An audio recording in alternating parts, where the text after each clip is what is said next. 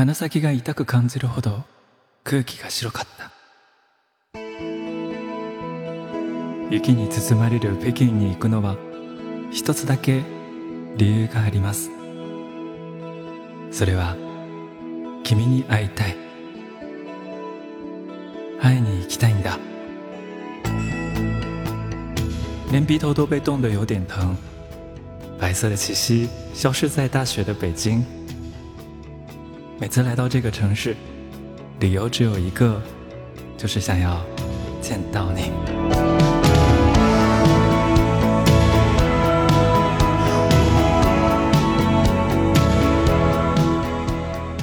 欢迎你收听日坛公园我是苏苏。我是李苏，我是老苏，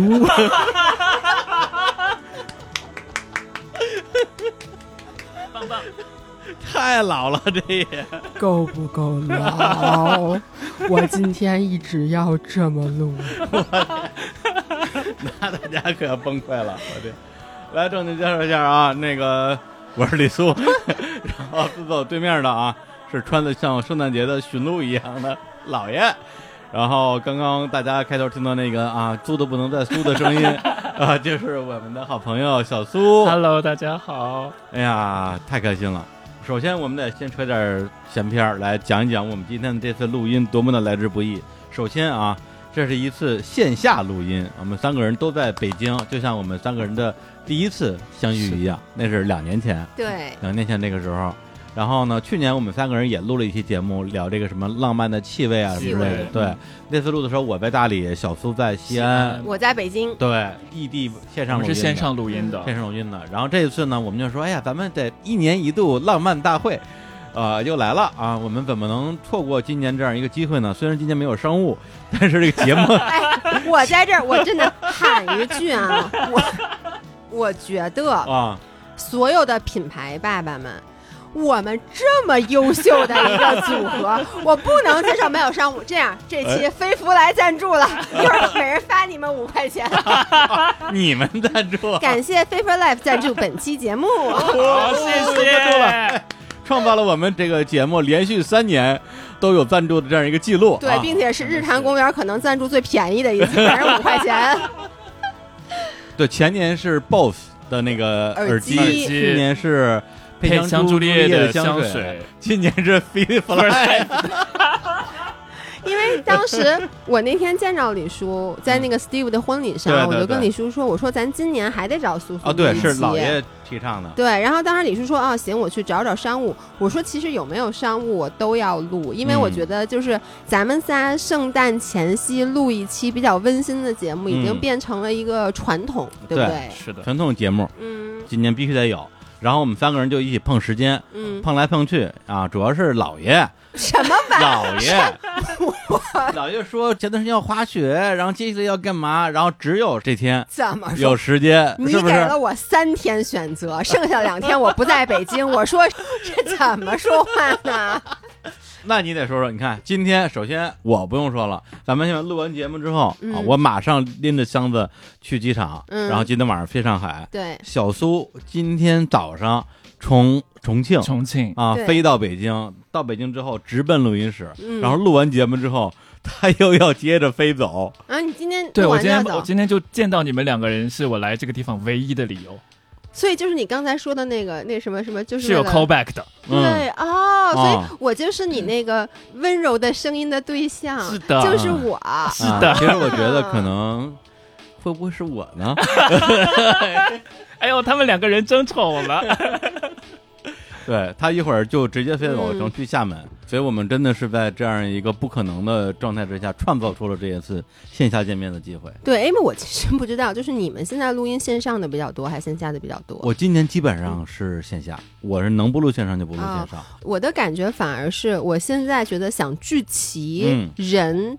就大家都很 committed 去一个嗯。地方，说咱就录线下，其实特别难。就是特别难啊。就大家都说啊，能线上就线上，甚至你知道我的宁浪别野，包括我跟姥姥的 f a i t for Life 都经常录线上，嗯。所以我觉得咱们仨天南海北的现在坐在这儿，这件事儿值得一个商务，爸爸呀，听见没有啊？不，我是觉得如果是经常见面的朋友，大家录线上无所谓，因为嗯。线上线下都一样嘛。但如果像咱们那种见面没有那么频繁，然后也很少有机会，比如说一年一次在一起录个节目，那当然是能录线下录线下了，嗯因为不但看得见，还摸得着啊。哎苏苏他要摸你，啊赶紧躲远一点。对，苏苏胖了，苏苏吓得把羽绒服都穿上了，就是怕你摸他。就李叔关于对我这个胖了这件事情的吐槽，我们可以过后还可以再展开说一说。对、嗯我跟那儿再谈一个旧事，特别有意思，因为咱们前年不是接的那个 BOSS 耳机的那个广告嘛，然后那之后发生一个小插曲，嗯小插曲十分之精彩，精彩到我都不舍得在线下跟你们分享。必须把它录成节目。对，其实我去年节目就想说，结果我给忘了，然后又 然后又隔了一年，终于可以讲这故事，因为当时那个耳机嘛，就是那个嗯 BOSS 的那款那个什么 Comfort 那个降噪那个降噪耳塞降噪耳塞，降噪耳不你让他把这英语再说一遍，你想说什么？啊，不不重要，不重要啊，反正 BOSS 的那个特别牛逼，我还送了你们俩一人一个呢。我在用呀。，boss 爸爸，你听到没有？我们又 call back 你了，你 好意思不给钱吗？这个耳机啊，它不但啊这个音质好，降噪效果好，它还有神奇的功能。嗯，就是去年几月份，四五月份吧，我还住在北京，然后呢，有一天我戴着那个耳机听着歌，听的就是小苏做的那一期圣诞节歌曲的那期节目，哦，圣诞特辑，对，圣诞特辑。然后那天正好我就是在家里边做出门前的准备嘛，我穿衣服什么的，我就把耳机戴上，在听了一期节目，我就拿着手机背上包，然后顺便还丢个垃圾，然后下楼丢完垃圾之后就上车，上车之后呢，就觉得说，哎，为什么这个音乐在我的这个耳机里变得开始断断续续，断断续续？哎，这是为什么呢？手难道机丢了，我的天哪！我我那个网约车就一直往前开，开着开着音乐声就停了，然后这个时候我就在想，到底发生了什么呢？对，还想 呢？还对想对，呢作作为一个名侦探柯南，我说，难道这个耳机我落在家里了吗？但是问题是，耳机落在家里的，他不戴你啊耳朵上的吗？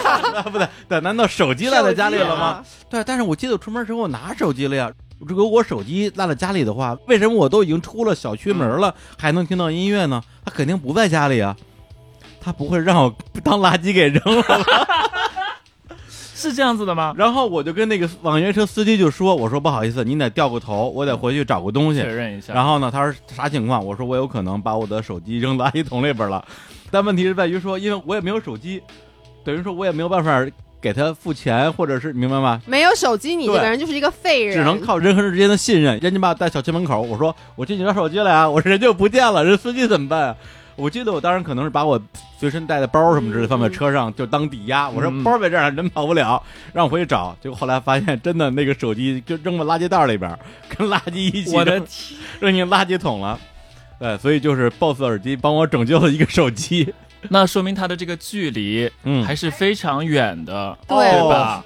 这儿都能回到产品功能是吧？也不不，确实 不，但是这个时候，如果是一个不好的耳机，立刻断开，你可能就更早发现了。对，我我在想它的那个蓝牙的协议，因为我忘记了是不是五点零。如果是五点零，嗯就应该是很远。它一个是距离很远，一个嗯是那个节目本身，虽然我是在线听的，但它可能有一些缓存，对，可能跟那些都有关系吧。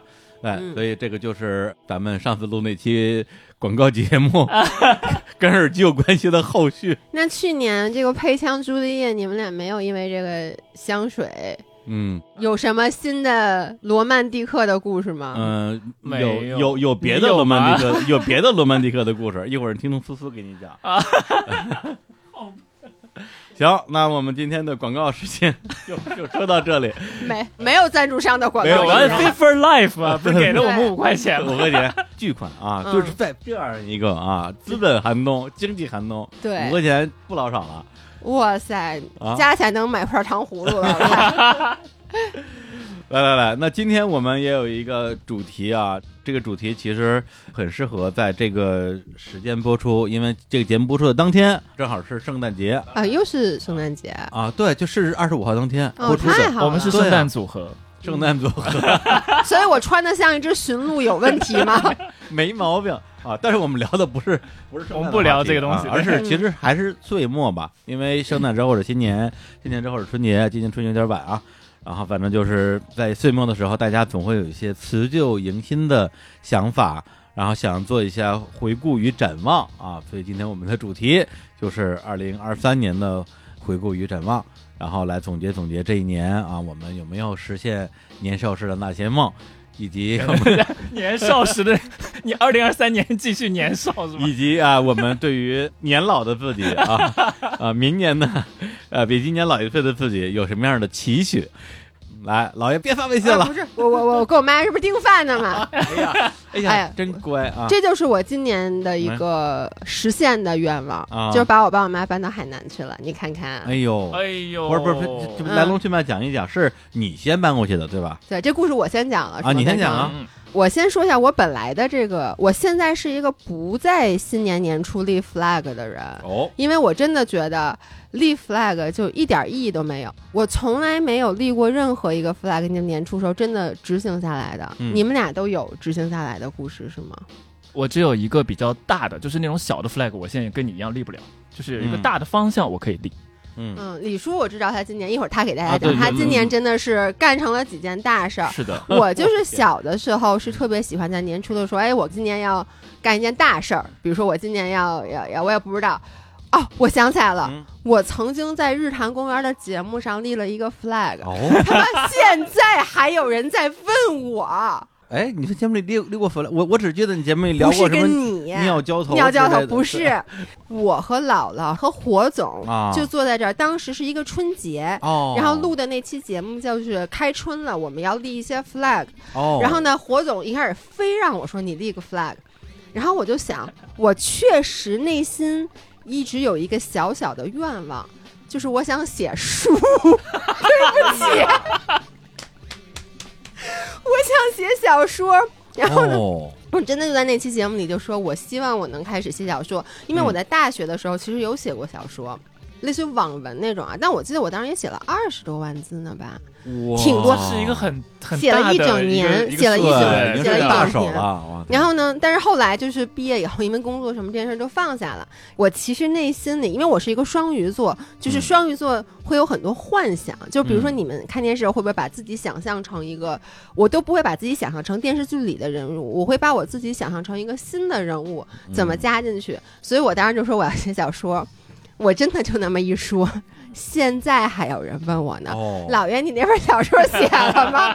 都四年了，你们怎么那么没眼力见儿呢？我就想跟你们说，那之后是你有尝试过，还是这事儿压根儿你给撂下了？嗯，我有写大纲，哦，但那个时候因为我还不做户外运动的，我也不滑雪，我也不啊那时候。还是一个普通的健身博主，对，就只是去健身房，所以你其实时间相对而言是充裕的。嗯，但说实话，就是后来因为就开始玩户外嘛，所以其实我空闲的时间越来越少，而且你心思也不在上面了。嗯而且后来这号不是越做越大吗？哎，这不就你懂的啊，就需要思考的事儿越来越多了，哎。所以这个事儿就放下了。人红是非多啊，嗯。所以呢，后来我就不再去立这种大的 flag 了。我觉得就是过去这三年啊，你说我学会什么事儿，就是真的计划永远赶不上变化，嗯。你永远。不可能在年初的时候预测你今年年底的时候，这个世界会是什么样子你会是什么样子，你周围的人会是什么样子。对，不敢有长期规划，就是你就觉得这一点关系都没有，嗯所以后来我就不立了。然后我今年年初的时候，你想今年的年初就疫情刚刚过嘛，刚刚结束，真的刚刚结束。然后当时我觉得所有人都无法想象这一年会变成什么样子。嗯不知道这个，就比如说我们能不能出去玩儿？这个，因为年初的时候还不能出国呢。就你当时那个愿望，我都觉得就是很大胆的一个想法。特别费劲，那时候对吧出国特别费劲，对，出国还很费劲，所以我因为去年年中的时候在万宁和朋友们一起租了一个房子，嗯，我之前在我的节目里有讲过，就是我租那个房子的时候，还是疫情的时候，租那个房子的时候我都没看，嗯，我都不知道。一农他问我说：“哎，在万宁租个房子要不要一起？”我说：“租行。” 我真的就是我，啊他们在里面发了好多个视频。就当时我们四个女孩，只有一个女孩当时在万宁，她去看房，她拍了一些视频，我点都没点开。哦，他们就说租不租？我说租行，把钱转给谁？然后呢，好好行动力好快呀！因为我这个人就是，我觉得你其实如果你点开看了，嗯，你想，哎，我有没有机会去住啊，什么之类的，这个能不能去海南？你一想肯定就不干了。我觉得好多事儿你就不能对琢磨。这个不是行动力，是决断力。对，就是哦所有的事儿越琢磨越不行。我其实行动力很差，但这种事儿我想不想我就租了。租了以后，其实说实话，后来就海南也疯狂，就一直就没去成。对，大不了租了不去呗。对，大不了就租了不去。所以今年年初的时候，其实是我租了那个房子之后，第一次在那儿住超过五天，哦，第一次长住。就我就是租的之后，可能去了三四天去弄房子，然后所以年初的时候，我当时在那儿，我完全没有想到我会变成一个万宁。北京两边跑，这叫什么呀？就是所谓的那种，就候鸟吗？狡兔三窟。哦，你刚说什么鸟？候鸟，候鸟吧，那叫，对不起，查查字典念什么？就是一个城市浪人。嗯，就完全没想到。然后呢，年初的时候我就想，哎呀，就是如果今年我再来两次就好了。嗯当时真的是想，如果今年不太忙的时候，我能比如说，哎，春节时候来一次，五一的时候来一次，就我就很满足了。嗯，没有想到我今年大概得有一半的时间是在万宁的。哦，我后来因为在那儿待的特别多，我后来就跟我爸我妈说，我在那儿又给他们租了一个房子。然后今天哦他们现在可能刚刚到哦，刚到宁万宁，，对，所以我刚刚为什么我一直在看手机？在帮他们，对，我在哦帮他们。弄入住，订外卖啊对，订外卖什么的。哎呀，所以你就觉得很神奇。你现在恍惚，你就看看去年的这个时候，咱们、嗯我可是刚养完，哦，去年的这个时候我即将养，那时候我对我刚要养，是吗？你们还没阳，因为我是第一波，我是十二月四号阳，就这个时候是刚刚好。我是二十号左右。我跟对吧李叔差不多。嗯，嗯，所以你就说那个时候，你说你立明年的 flag，说什么明年把你家里人都搬到万宁来，然后你在这边一直常住，然后你真的是会认真的冲浪，然后什么？而且我今年在北京都没怎么住过，跟你一样，我不是在万宁就是在崇礼，要么在上海，就是哦你基本都不在北京的家招家，我根本想象不到。嗯，特别是过去这三年，就是你也没法不跟家待着，就只能过去这三年只在家里待着了，对，所以我觉得这也是其实是憋的，是憋了三年之后，你就想啊，走出去是啊解放自我。嗯你知道吗？其实跟我去年前年状态差不多。我前年就是在疫情这个缝隙之间，北京大理北京大理飞来飞去，基本上就是北京一半大理一半啊。北京就是工作嘛，大理就是生活嘛，这么一个状态。本来我以为今天状态可能跟去年也差不多，但是到今天之后发现又完全不一样了。对，这一会儿我再说。嗯，所以我就说我现在就不设那种大的 flag，因为你知道我和姥姥以前去翻我们俩以前的博客，年尾的时候一定会有一个今年的 flag 的总结，年初的时候一定会有一个说今年我们想干什么，然后大概就是在二二年的时候，我记得很清楚，那一年我就说我明年我不立 flag 了，当时我就说，因为我发现你立 flag 是没有用的。我一九年的时候，我记得当时我们还拍了一个视频。我写了大概是七个还是八个，我希望明年能达成的愿望。但我说哦你不可能一年达成八个愿望，于是我让大家投票，说大家投票告诉我前三，我把这愿望实现了。于是大家给我投票的是，第一个是我说我要去非洲看狮子，嗯第二个愿望是我要做 live podcast，就是现场的播客，因为当时我们刚开始做播客，才做了几十期吧。然后，但是我就说我特别想做一场线下的播客。嗯，第二个是线下做播客，第三个是说做一个健康食品的品牌。这是哦一九年底时候，这个有点大呀。我以为二零年啊会做到的事儿，紧接着就到了二零年，连家门都出不去。然后呢，先是你别说去非洲看狮子，你只能在电视里看看狮子，你连动物园都进不去，嗯动物园都不开。那个 live podcast 就更甭提了，就做现场播客什么的，是完全不可能有这种聚集性的活动的。对然后第三就是说我要做一个食品的品牌，但那个时候就根本不可能，你的所有的这些工业都停滞了。对但是 somehow 我现在回想起来，其实这些愿望没有实现，我觉得是因为它没到时间。嗯你比如说这个食品的这件事儿，就做健康食品，我们当时连什么 logo 都设计好了，我和姥姥。在没有疫情的时候，一九年底也去看过工厂，后来没有做，我就想，幸好没做呀，哥们儿，哦。我要一九年把钱投进去做了这么一个东西，我 二零年我可怎么办呢？就是你真的就是你投进去全都死了，所以这个运气挺好的。对，所以我就说，很多时候你觉得你立了一个 flag，这个 flag 没有实现，其实是真的老天自有安排。对，然后呢，没去非洲看狮子，但是我们其实现在有计划，就是明年再去。嗯然后就说那个现场播客那个，我们今年就做了。做了做了做了。我们今年是做了一场北京的，特别特别成功。嗯然后你知道我在想什么吗？还好我当时没做，因为当时我们的粉丝的 base 其实并没有那么多嗯人。我当时就在想，我要是办一个小型见面会，能不能来人都是一回事儿，嗯因为那个时候没有那么多人喜欢你。我就想，如果大家不来，我得多受伤啊！我一受伤，我明儿以后我不录了呢，你们干嘛不来看我？哎呀，那是就是另外一个世界线了。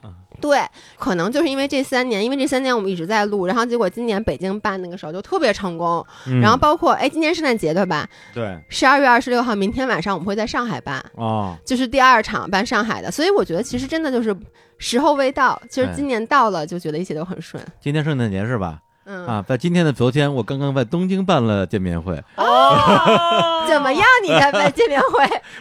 还没发生呢录音的时候还没发生呢一。定非常好。哎，东京的粉丝应该会非常有意思的。对，一起在东京过平安夜啊。就是今年我们在那个上海第五婚礼上，当时跟姥爷我们俩也把酒言欢，小聊了一下。老爷就说：“哎呀，李李叔，你有机会来万宁看看呀。”嗯，我说：“我都没有去过，就整个海南我只去过海口。”嗯姥爷真不错，说不定来了之后你就像我们一样搬过来了。对，就是这万宁，它到底它是哪个瞬间让你觉得说不行，这个地儿我要留下来，我还把爸妈搬过来？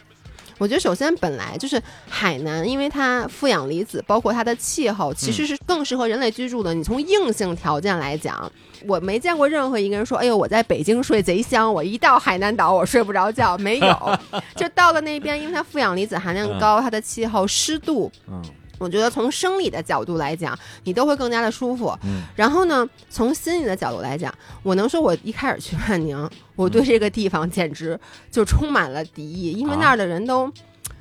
怎么那么不上进？你能理解吗？就是，怎么个不上进啊？就大家都很 chill，啊，就是你能理解。作为一个北京人，哦我做事儿叉叉叉叉叉，就是我不能接受。比如我在餐厅，啊我说您好，您能帮我拿一个盘子吗？嗯我不能接受他转头先去干别的，就是你就我要一个盘子，你就给我拿一个盘子过来。我们云南人都这样，对，exactly，就你知道，你刚从一个像北京、上海这种很急躁的城市，或者说很看效率的城市，到了这么一个更加以生活和情绪为主的一个城市的时候，你会着急。嗯。我跟你说，我春节的时候跟那个老爷公一起带着他爸妈去五星级酒店希尔顿吃饭，嗯上菜特别慢。我后来跟那人说：“我说你帮我拿杯水。”他说好。结果他一转头，旁边那桌子也是北京的一家人去，跟他说：“服务员。”我们这菜都上了十分钟了，你筷子还没给我们上呢，我们就盯着这菜吃不了饭。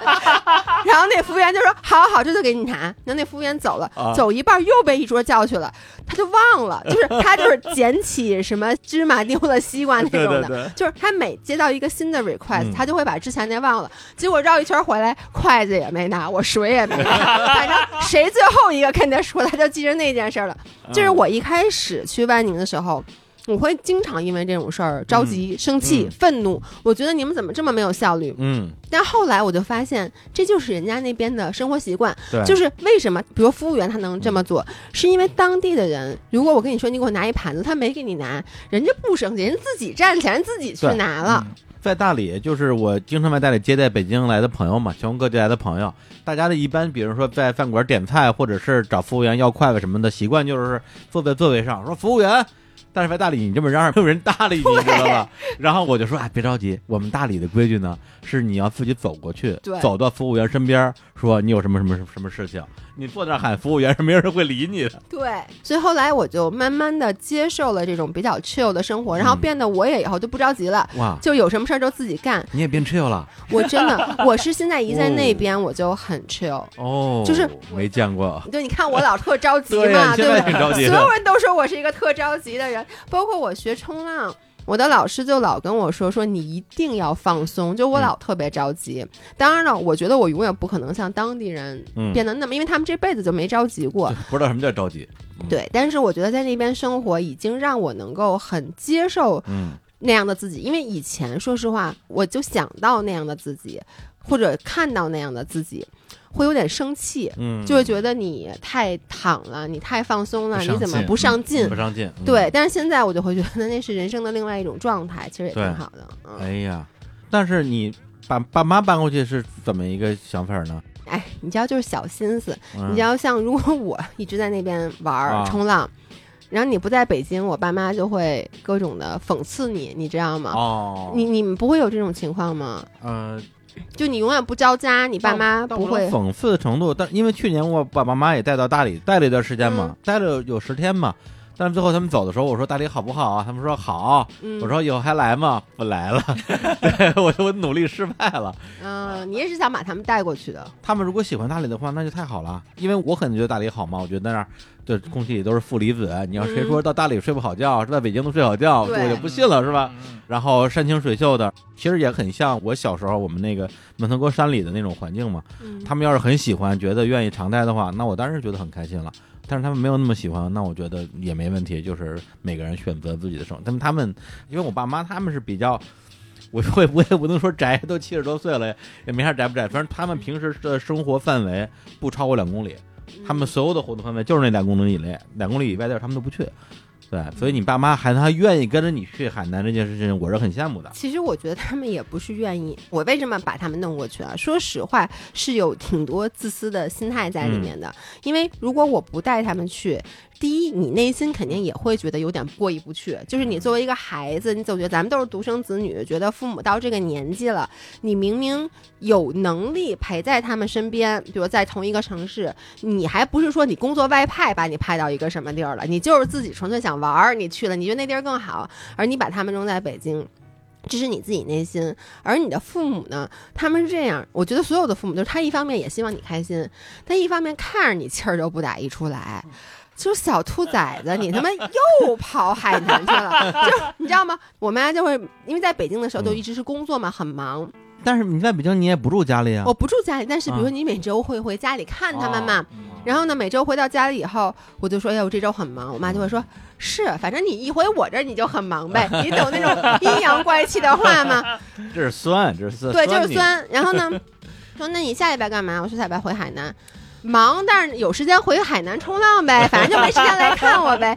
就是他老这么说，所以我就想啊，反正我给你租了一房子，我给了你这个选择，对不对？我不是把你扔在北京，嗯。然后呢，你愿意来你就来，这样子，其实一切这些行为，你表面上好像别人会说啊什么对父母很孝顺啊，其实我觉得就是为了自己心里过意得去。嗯嗯，对，因为对你来讲，你既不愿意说把父母扔在北京不管他们，对，但是呢，你也不可能说我为了陪他们，我就不去海南对了，。我觉得这个是所有子女的问题，就是你其实因为咱们这一代人以前会被教育说你肯定要孝顺，要让父母开心，嗯但是咱们这一代到后来呢，就觉醒了。又觉醒了，又说其实没有什么比你自己的开心更重要。对但是呢，如果说我们真的像老外一样，一生出来就被教育，没有什么比你开心更重要，对，并且在你的成长过程中，你的父母也是就设身处地的向你演示了什么叫他们怎么把他们放在你之前。啊对对对，那你到你这个年纪，你嗯比较能够接受你把自己放在他们之前。嗯。但是呢，咱们很拧巴，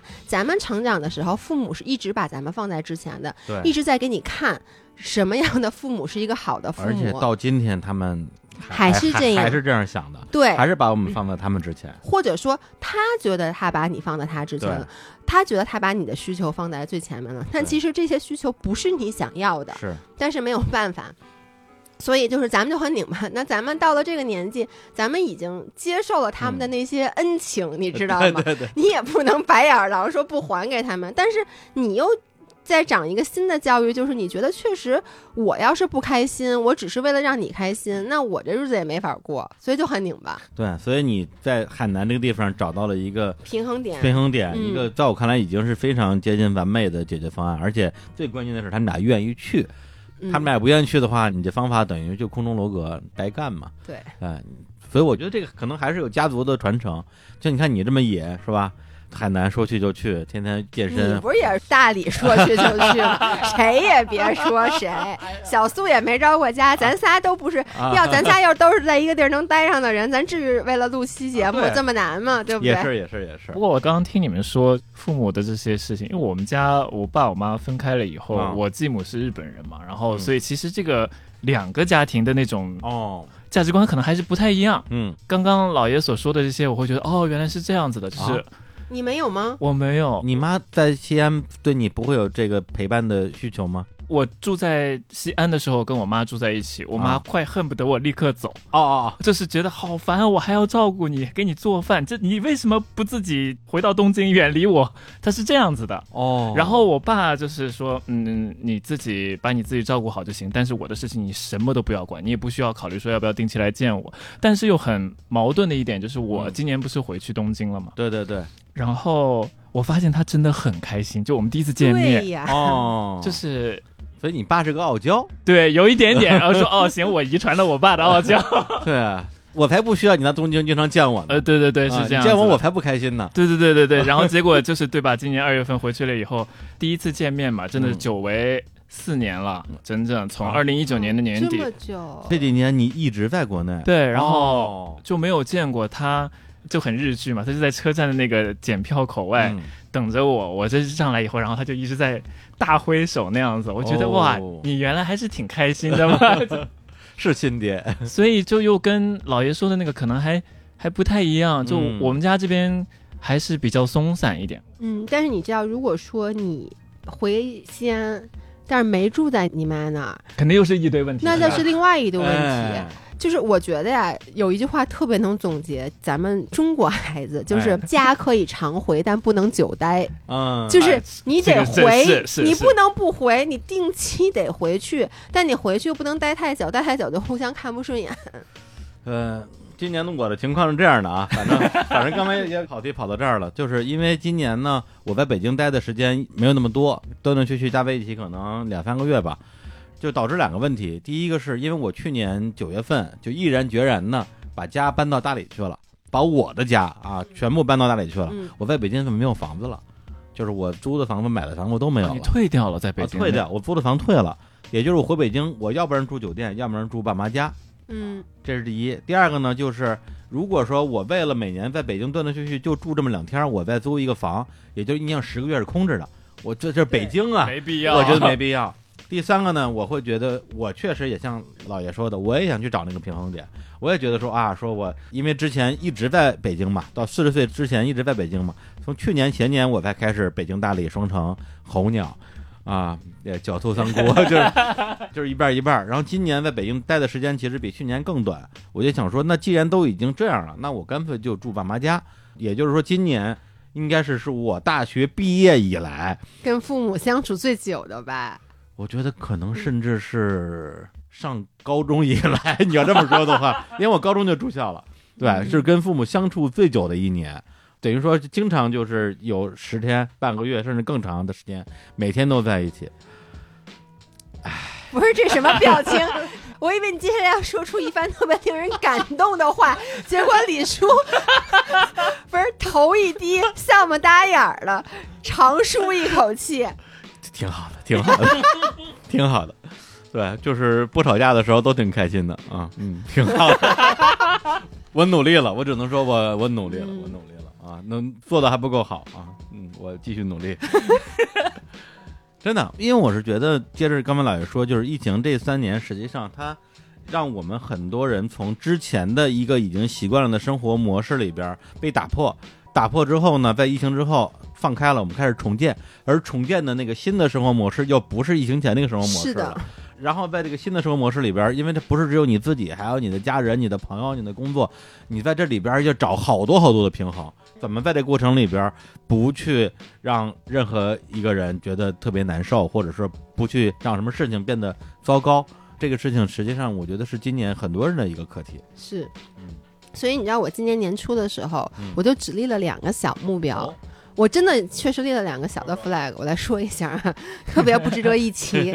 一件事儿做到了，一件事儿没做到。嗯，写书第一，件不 no no no no no no，第一件事儿吃饭细嚼慢咽，哦，哇，这你做到了吗？我觉得做到了，真的呀？就是哇，因为这个好难的我。以前吃饭就属于那种稀里糊涂往嘴里塞，对。嗯然后呢，就因为我以前有饮食障碍，没有暴食症等等等等。后来我发现，其实很大一个原因是我在吃东西的时候，我没有认真的在吃东西，嗯，我就在塞。嗯，所以呢，我今年就说我吃东西，我不管我吃多少，我不 care，但是我在吃的时候，我要认真的去嚼它、咀嚼它。哦然后我觉得这个是比较容易养成的习惯，嗯，就其实你后来就不用多想了。然后这是第一个，嗯，你别觉得这是一个特别特别小的一个小的，这个非常困难，因为我吃饭就狼吞虎咽，我到现在没有任何办法能让自己慢下来。我跟你说，你其实我发现，就不是说养成一个习惯只需要二十一天嘛、嗯我发现真的就是，你就每一次吃饭，一开始先有意识的就说我慢点吃，慢点吃。我嚼的时候，我想一下我吃的什么东西。我现在真的就是，我觉得比之前要好很多。这个东西连带带来的好东西是什么？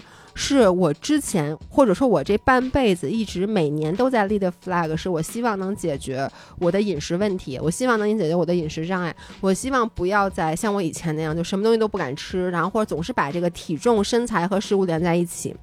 我觉得就这么一个小小的 flag，因为我嗯做到以后，我今年这些毛病全好了。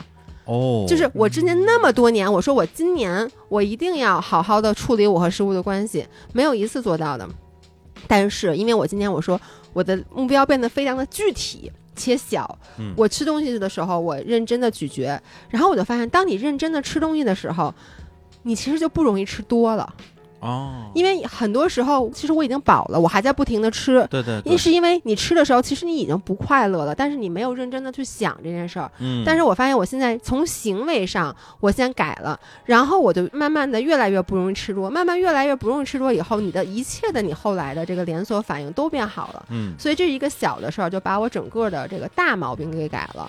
第二个，我今年立的一个小的目标，嗯没有真正做到，就是我在年初的时候说，我希望我能每天拍三张照片儿，拍什么任何自拍？不是就是任何，啊就每天找三件值得记录的记录的事情嗯，对，然后呢，我没有真正的把它坚持下来，嗯但是呢，我至少养成了一个习惯，就是我比以前更愿意，比如说有一件什么事儿，拿出手机去把它拍下来。哦，然后呢，可能达不到说一开始想的每天三张，但因为你那段时间真的每天三张、每天三张的拍，以至于后来你的习惯就比较养成了。但这个拍应该是我觉得是一个，你可以说是有意识的拍，因为每天我如果我们是随手拍的话，一天我觉得何止三张啊，一天我我能拍好几十张照片啊，我拍特别少。啊，真的呀？我其实不是特别适合做自媒体，就是你，我不是有意识的拍，我拍特别少。哦，我也不喜欢自拍，我从来不自拍。事实上，我所有的自拍都是为了发微博。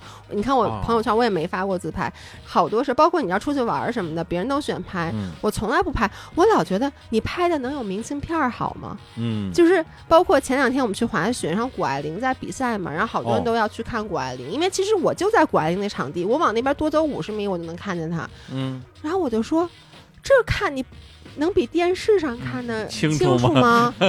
然后好多人说要去拍谷爱凌，后来我说。你在网上找的照片的谷爱凌，不比你自己拍的 拍的好吗？就我其实本身是一个这样的人，但是我现在会尽量的就多去拍一些照片儿。然后你现在想，我本来一个那么不喜欢记录的人，因为做了博主拍 vlog，然后包括录播课，对我跟你说好多事儿，这事儿我要不是当时因为录了播客，我这辈子都记不得，嗯这事儿就过去了。对啊，但是我今年把我每一次拉稀的故事都讲到了播客里面。我跟你说，因为我们二十六号上海要办线下见面会，哦姥姥她就跟我说，咱们明天让现场大家帮你数数，你今年拉了几次 稀，炸了几个马桶，我以为你要明天现场表演一个拉稀的，可能要给大家表演一下我是怎么把琼海机场的水箱染成了棕色的。就是你能理解，就是这些事儿。如果你没记录，它就过去了；但是你记录下来了，它就嗯变成了一个真的你能一直回忆的对梗。，而还有很多人会帮你记录，对帮你记对对对记 帮你记住它。到你八十多岁还有人替你记着那呢，对呀、是呀、真好。那我们那个小福来首歌吧，那啊，啊对，我在这个琼海机场这个 完了以后，我就把水箱染成黄色，你看你棕色，我棕这棕色啊，我这接什么歌，这什么我都觉得合适？都觉得好像就是后面唱片公司会来说日坛公园你什么意思？对，看看有没有跟海有关系的歌啊。就是刚刚李叔那个回家住了一段时间的那个表情，现在到我脸上了。哎呀，哎，我其实今天就是准备了，还是毕竟这个季节嘛，大家聚在一起。对我们是圣诞节聚在一起，但这个宗教节日无所谓，主要是 holiday season，大家这个温暖的感觉，所以还是准备了这首，就是想要见到你的人，跟今天节目开头呼应。那这首哎歌曲是来自日本的一个四人乐团 Goodbye April 再见四月，他们非常的年轻，但是他们做的音乐呢，有一点点八零年代、七零年代，稍微有一点点复古的感觉。这首歌曲是 Yoake no Desha ni Tobi no De，搭上黎明的列车。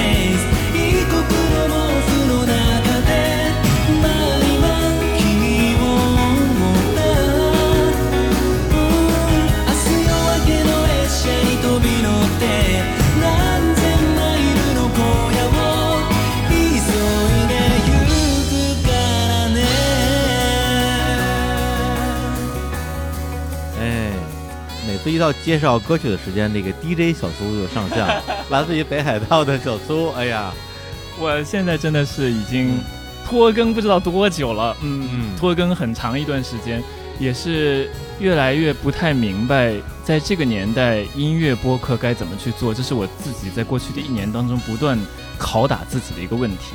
但是在中途拷问拷拷问，好打，一边问一边去抽自己嘴巴，什么 为什么？为什么要做音乐播客？为什么要做音乐播客？不是是音乐播客究竟该怎么做？难道不应该这样吗？难道不应该这样吗？我其实是在过去的一年当中，因为我们今天就讲嗯，不仅仅是过去一年，刚刚老爷其实说的是过去三年的一个变化。我也有这种很明确的感觉，就是在这过去三年，我好像完成了一次蜕变，不仅仅是做节目的想法，嗯甚至包括生活上的有一些事情的思路。就今天中午，我跟李叔还在聊，我以前一直觉得我是艺人，嗯，就是 MBTI 的那个性格测试啊，真的吗我？以前一直觉得我是你觉艺人。得你们你做过那个吗？就是我当时做下来的那个结果啊是 E ENTJ，他是这么写的。哦哦，然后我就觉得，嗯，是吗？那他说是就是吧。嗯但是今年我重新再做了一次，因为他们就是好朋友说这个东西其实有可能会会随着会变，嗯结果是 INTJ，嗯就是是个 I 人这样子。嗯我才觉得哦，原来这个才是真实的我现在的自己。我一直以为的那个 E，可能只是因为前一份那个咨询公司的工作逼着我，让我必须就是很嗯很 social 那样而已。嗯但其实我并不享受那个状态。然后就是接受了这样子的一个真实的 I 人的这个自己了以后，嗯我反而觉得我好像有一些社交的场合，我不需要再去那么的讨好别人说，好好好，我参加没问题啊。嗯我现在会说，嗯，有点懒，不想去，那就这样吧。真好。这可能是比较大的一个变化。我知道这是一个特别小的事情。对，小苏这个成长特别让人替他开心。就比如说，我们今年约了十二月份、啊！在在东京见面，我这次要去东京就是你这次要去东京就是因为他，他约我去，因为他自己不去了。啊，结果对，十二月二十号左右，我人不在东京。对对，就是他人不在东京，他去土耳其了嗯啊。但是呢，他把你忽悠过去了。对把我忽悠，然后然后他自己走了。这么说，哎，我我特别哎想问一下啊，嗯当你把李叔忽悠过去，嗯然后你自己又 somehow 决定不去的时候，你怎么跟他说？就是你在跟他说说，你是内心经历了一番怎样的斗争呢？嗯，我必须得今天在节目里面，这是算算公开处刑是吧？那真的就那就 那就公开处刑一下好了。就其实，首先一定是我自己没有考虑的很周到，没有非常的仔细的把这件事情给处理好。就我一开始跟李叔说，我说李叔，我年末想要去土耳其，所以我们可能在东京见不到。原因是因为如果我那段时间回到东京。再往出走的话，我可能订的那个机票就订不到座位了。我就跟他用这么很简单的一句话也跟他说了，我以为这件事情就过去了，很显然不是的。过了大概一个多星期以后吧，突然有一天夜里，李叔的就是长达五十多秒的那个语音信息，语 Oh my 音 god 信息就过来了。那天晚上喝多了，我一直觉得我跟你约好的就是要跟你去，你怎么可以这样呢？你总得要跟我说一下吧。我觉得这是一个约定啊，我是很重视这件事情的。然后我就一边听，我一边想，我我我我立刻跪下来吧。没有这个事情，我觉得就是说，你跟我约好了之后，然后你也有其他安排，就是我觉得你敢于打破约定是个好的事情。就是那句话，我觉得嗯自己最重要，自己的感受最重要。去年的我是不敢这样做的。对对对，对我觉得这这个是特别重要。但是如果当时你把这个事情来龙去脉说得更清楚的话，可以避免我的误会，因为当时你用那么简单的几句话说，这十二月份我们不能把东京见面了，因为我有别的安排了。我的感觉是你是不是不想见你，你是不是不想见我？对对你是不是他真的是一个对非常我是不是有什么事情我做错了？我太的，我跟李叔，我是李叔的亲姥爷。呃，亲老爷，他哎之，前说过，就是你知道，somehow 两边我都非常的能理解，就是因为我们俩，我和李叔是属于很敏感的人，对对而且我们两个是很 honor 约定的一个人。嗯就比如我跟你说了一个什么事儿我们，两个是 你们两个，没有，就是我们中间有一条线。对，不是，就是怎么说？像我们这种比较敏感的人吧，嗯。我们也会通常的 assume，比如说别人就很敏感，所以我觉得在我的成长路上，我其实因为这种事儿也挺吃亏的，因为嗯。坦白讲，绝大部分人不如咱们敏感。嗯，所以咱们很多的戏是自己给自己加的，所以很多咱们的痛苦，就咱们觉得焦虑也好、压力也好、左右为难也好，是咱们自己给自己强加的。所以在他用一两句话轻描淡写的说说今年我们在嗯。那个十二月份见不到面之后，我花了一两周的时间在思考我到底什么地方做错了，我到底什么事情得罪小苏了。啊，他为什么生我气？哦然后我每天都在纠结，说我今天是不是要问他一下，还是明天问一下？我是发个微信，还是打个电话，说我到底什么地方做的不对？要不然你嗯直接说出来，就是总比这样对我好。然后呢，直到有一天，他那时候正好回国了嘛，嗯，收到了我们的那个一个礼物，我们那个周边产品，我的周边产品呢？一一一一会儿直接拿不是我不录了，哎呀，看你跟一个敏感的，我的周边产品，我跪下了。我今天这么挨重要的挨个公开处刑，我跟你说，就是 反正就是他就发了一个朋友圈，嗯然后写了巨长的一段评测，就是说哎这个东西怎么好怎么好。然后我说，小哎苏小松他没有讨厌我是吗？对，我很喜欢啊，我你知道不是不是不是东西，是我，不是我。对，我那个时候我才觉得哦，原来他可能不是因为讨厌我才破坏这个约定。那我就得说道 说道，那我就得说道说道。不是我我我觉得这是我的问题，就是说，因为我从来不会怀疑我跟李叔之间嗯会有问题，我会觉得我们两个人的这个纽带是呃很 stable 的，的对对对，所以这也是我就会 assume。反正你肯定会惯着我嘛，这是我的问题啦、嗯啊！对对对对对，是这样子的。所以咱们不是要聊回顾与展望吗？对，怎么为 什么变成道歉大会了？老爷，我错了。不是，就是被公开处刑一下，公开处刑环节结束。哎回到这个，就是说哎更重视自己感受这句话。嗯嗯刚刚简单的说到了一下在西安的生活，嗯我跟老爷有点像，就是在二零一九年，我们其实都有各自立一个小 flag，就是在哦二零二零年的时候 make some change，对吧？我当时就是有一个小小的想法，就跟国内的朋友做一个小小的创业的项目才回国的，这是我回国的最大的理由。嗯，我从日本的咨询公司离开，然后回到国内，是为了做这个项目，哪方面的创业项目？旅游。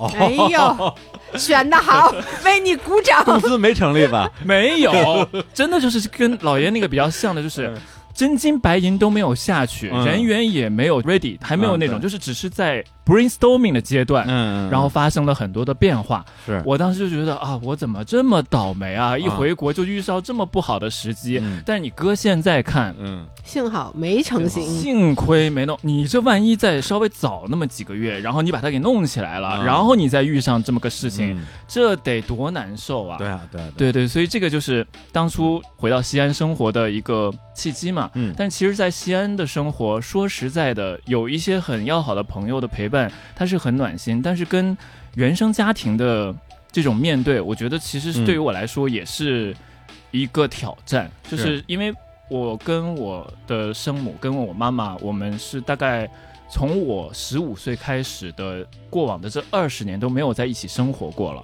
所以他对待你的那个状态就是你十五岁离开家的时候的那个嗯。状态。三十五岁回来了，对，但是你其实不是嘛，你已经嗯变成另外一个人，嗯并且他不了解你做的一切，他不了解你的一切，几乎嗯是可以这样，就是我们是几乎以一个重新认识一个。对重新认识，然后这个时候发现有那种束缚的感觉，我会觉得我被这个家捆得有点喘息不过来。嗯我当时的想法是说，我应该如何去看待我跟自己的父母之间的关系？嗯想到最后，就是觉得，那毕竟从传统的中国家庭的这种想法上来说，你必须要是一个孝顺的孩子，你需要优先父母怎么样？但是我跟我爸有讨论过这件事情，我爸就是说，在这个世界上，如果你都不能够爱你自己的话，嗯你又期待谁能够把你当回事儿呢？你得要先对你自己负责，因为这是你的人生。嗯我觉得这句话其实是一个所有人都懂的道理，但是你说真正的所有人都能把它付诸于行动吗？我不知道哎。我自己在去听这句话的时候，我用了很久的时间把它一步一步一步的，终于到现在我能够正视这段关系，然后决定说妈，我要回日本了。嗯啊，你妈是想你留下来是吧？她没有想我留下来，因为她不断在说你待在西安，你在我面前晃来晃去，你好烦啊！就是我我其实也是会觉得哦，原来我是西安人没错，我生在这里，但是我并不属于这里，我认清楚了这件事情，嗯我就在今年回到了日本。回来了以后，其实也会发现，原来当时。这是我想说的另外一个我的嗯 lesson learn，、就是我二零一九年回国，是因为当时有那个项目的存在，对，但是这个项目的背景，其实我需要面对的是自己当时的有一种浮躁，嗯就是你在日本的时候，你会看到国内的一片大好形势，啊，对对，你会觉得啊，我是不是错失了一些什么？我作为一个中国人，我可以在自己的母语圈有一个机会，对吧？对。但其实你发现有一些事情不是这样子，就是它很讲时机，而且人是需要就是，你说 OK，我二零一九年立了计划，我要在国内待。但是环境已经变了呀，你就应该根据这个环境的变化及时做出调整。那我又自己很固执，觉得我不想这么早回去，我还想等等看有没有什么别的机会。嗯结果等出来的机会就是在中国做日本的项目，哦，就是你到最后的最后，还是因为那边东京的人们需要你，东京的啊朋友需要你，对东京的客户需要你，然后你人物理上在西安，你在做着那边的事情你的。社会资源都在日本，不在国内啊是啊，是啊。曾经那个虽然年纪已经三十多了，但是还依然不成熟的我，啊！现在三炮有那么一点点往前的一个进步，我觉得嗯我需要给自己认可一下。嗯，那这个部分是接下来我可能会去想的，再也不要去那句话叫什么？看着碗里的，想着锅里的，嗯就不不要这样，然后也不要围城。就是我能够理解人会有围城的想法，就说你在东京待，你会觉得哎呀国内多好，或者是国内的朋友会说啊，你看你在东京多好，就不要。刚刚听老爷的发言，我觉得有很感动的一点就是，我们每个人能够把我们自己当下这个瞬间如何过好，把你自己的每一个这个瞬间过出你自己想要的样子，这就是最好的一种抉择。嗯，那我今年回到东京了以后，一开始我又是重新经历了一个就是那种曾经在回国的时候的不适应，现在回到东京以后还有一次就这个嗯新的不适应新的不适应。又过去好几年了嘛。对对对，会觉得啊，怎么这边的人速度这么慢？什么事情这么的刻板？然后为什么没有那么方便的外卖？他们本来不就这样的吗？对呀，但是你从小在那边长大，你会觉得这是理所应当的，啊你反而会觉得为什么国内的游客这么着急？啊为什么大家走路都这么急急火火的？就是你反而会觉得，其实跟你有纽带的这个地方，你会觉得很陌生。啊！然后在国内生活了三年以后，你会觉得为什么你们这么慢？就跟大家是思想又同步了嘛？这是另外一件好事。对于我来说，就是我能够从另外一个角度去看待我长期生活的一个地方，也是我如果不在国内生活，我就不会拥有的一个视角。我觉得这个还是非常宝贵的。回到东京了以后，我就在想，这一次我一定要把自己当做在这里生活的人。嗯，对，因为如果你在每一个地方，或者说你在每一个当时你的身份里面，你都在想说我还有后路，那你永远活在你的后路里边儿，而且是你想象的后路里边。这其实是非常懦弱的一件事情，就是这是我很反省我自己的。我嗯不是说人不应该反省，或者是有些时候我们说过度反省不好啊，嗯就是我通过这三年也好，通过过去的这一段时间，世界如此激烈的变化之后，我自己的感触就是我要活好当下的这个瞬间，嗯。以及我也许这会让别人听起来我很自私，嗯。但我也是个不差的人，我的感受也很重要啊，我的感受也可以被理解的吧，我也可以把我的真实的感受说出来吧。就有些时候，你长期在日本，你就会一直被教育说你需要去站在别人的角度去考虑，你要替别人着想，你要 be considerate，对吧？这是这个国家。大家去那边旅游都会感受到的。其实你生活在这个里面，有一部分它是很窒息的，就是你是不尊重人性的，我是这么觉得啊。过度的考虑别人的感受。过度的考虑别人的感受，以及在我看来，过度的考虑别人的感受是一种不仅仅是牺牲自我，而是对自己不负责就不说了，嗯也是过分干涉别人。你去猜测别人去如何去怎么想，跟你到底究竟有什么样的关系呢？就是这个是有一直在考虑的事情。嗯然后有了这样子的思考和反省了以后，我会觉得，我应该是不是可以勇敢的对有一些其实我不需要去讨好别人，或者是说我不想要再去当那个讨好型人格的我，来告别一下。怎么了？我感动了。对不对不起，我没有没有，我在我在你在思考，我在吸收，我在吸收。对，哎，但是我有一个哎，unpopular 啊 opinion，、你说，就是我也是讨好型人格。然后我以前我跟你相反，我是很多年前觉醒的，我就老说我不想再去当一个讨好型的人格了。嗯但是我在现在今年吧，嗯今年和去年，我又重新接受自己是一个讨好型人格了。我觉得挺好的，就是我觉得人只要不拧吧，就是嗯好的。我现在非常接受我是一个讨好型的人格，我觉得这不是一件应该 ashamed of 的事儿。你 be considerate，你把别人的情绪不能说放在你前面，而是你很重视别人的情绪。嗯这件事儿为什么是一件不好的事儿呢？当然你自己的想法很重要，但是。很多时候，嗯如果你非常坚持自己的想法，你就是会伤害到别人的情感和情绪的时候，嗯这件事儿没有谁对谁错，但是我觉得你不能说我这样就比我把别人的情绪放在更优的地方的人要好。嗯我以前是那么觉得的，嗯我以前想改，我现在就不想改了。嗯然后我觉得其实也挺好的，就比如说我们这次就参加一个比赛，嗯然后呢，这个比赛过程中我崩溃了，但崩溃的这件事儿其实本身跟我无关，而是我觉得我对不起我的队友。嗯其实这件事真的跟我没关系。如果就是说我的队友，我不管他们的情绪的话，我其实完全是 OK 的，我能特别开心，嗯我钱也赚到了，什么都赚到了。但是我就因为我怕我的队友们不开心，然后我就做了很多额外的事情，然后并且我自己牺牲了我很多情绪价值。但最后的结果是我看到他们最后都开心了，那个给我带来的快乐，远比我坚持说，哎，我就只把我自己放在第一，那个快乐要多。我觉得你这个不是讨好型人格，你这个是爱。对但其实就是讨好型人格。我我嗯我觉得我理解老爷的所说的这个情况，嗯而且我也完全会和他嗯采取一样的做法。对，我刚刚想讲的是，我有些时候可能其实我心里很不想要这么做，嗯但是为了让别人嗯可能觉得这件事情，Terry 不这样做的话可能不太好，而去牺牲掉了自己，嗯硬着头皮上。但是做完这件事情了以后，我其实自己心里很不舒服，我很难过。对，然后我又尝试去把这个我很难过这件事情忽略掉。这种我觉得就不太健康。这件事情是可能在这段时间觉醒了以后，我说我不能再这样子对待自己。对，因为我觉得爱这个东西，它本身应该包含相当程度的利他性。这利他性就是说，当你付出爱，然后你付出对别人的关心、照顾，甚至包括比如说取悦，咱们说讨好，其实都是些词儿嘛。在这过程之中，然后你得到了很多的内心的自我的这种温暖的回馈，明白吗？不是对方嗯是给你什么东西，是说啊，我让这个人开心的这件事情让我很愉快。但是如果说你让别人开心这件事情，最后导致你很不愉快，那就是另外一件事情了。我觉得就是这样的事情，我自己是非常不希嗯望，那是对是，吧？对对，那没必要嘛。对你讲点开心的事情嘛。我 讲点开心的事情，这个事情没有觉得不开心，就是这对我来说是一个非常重要的事儿。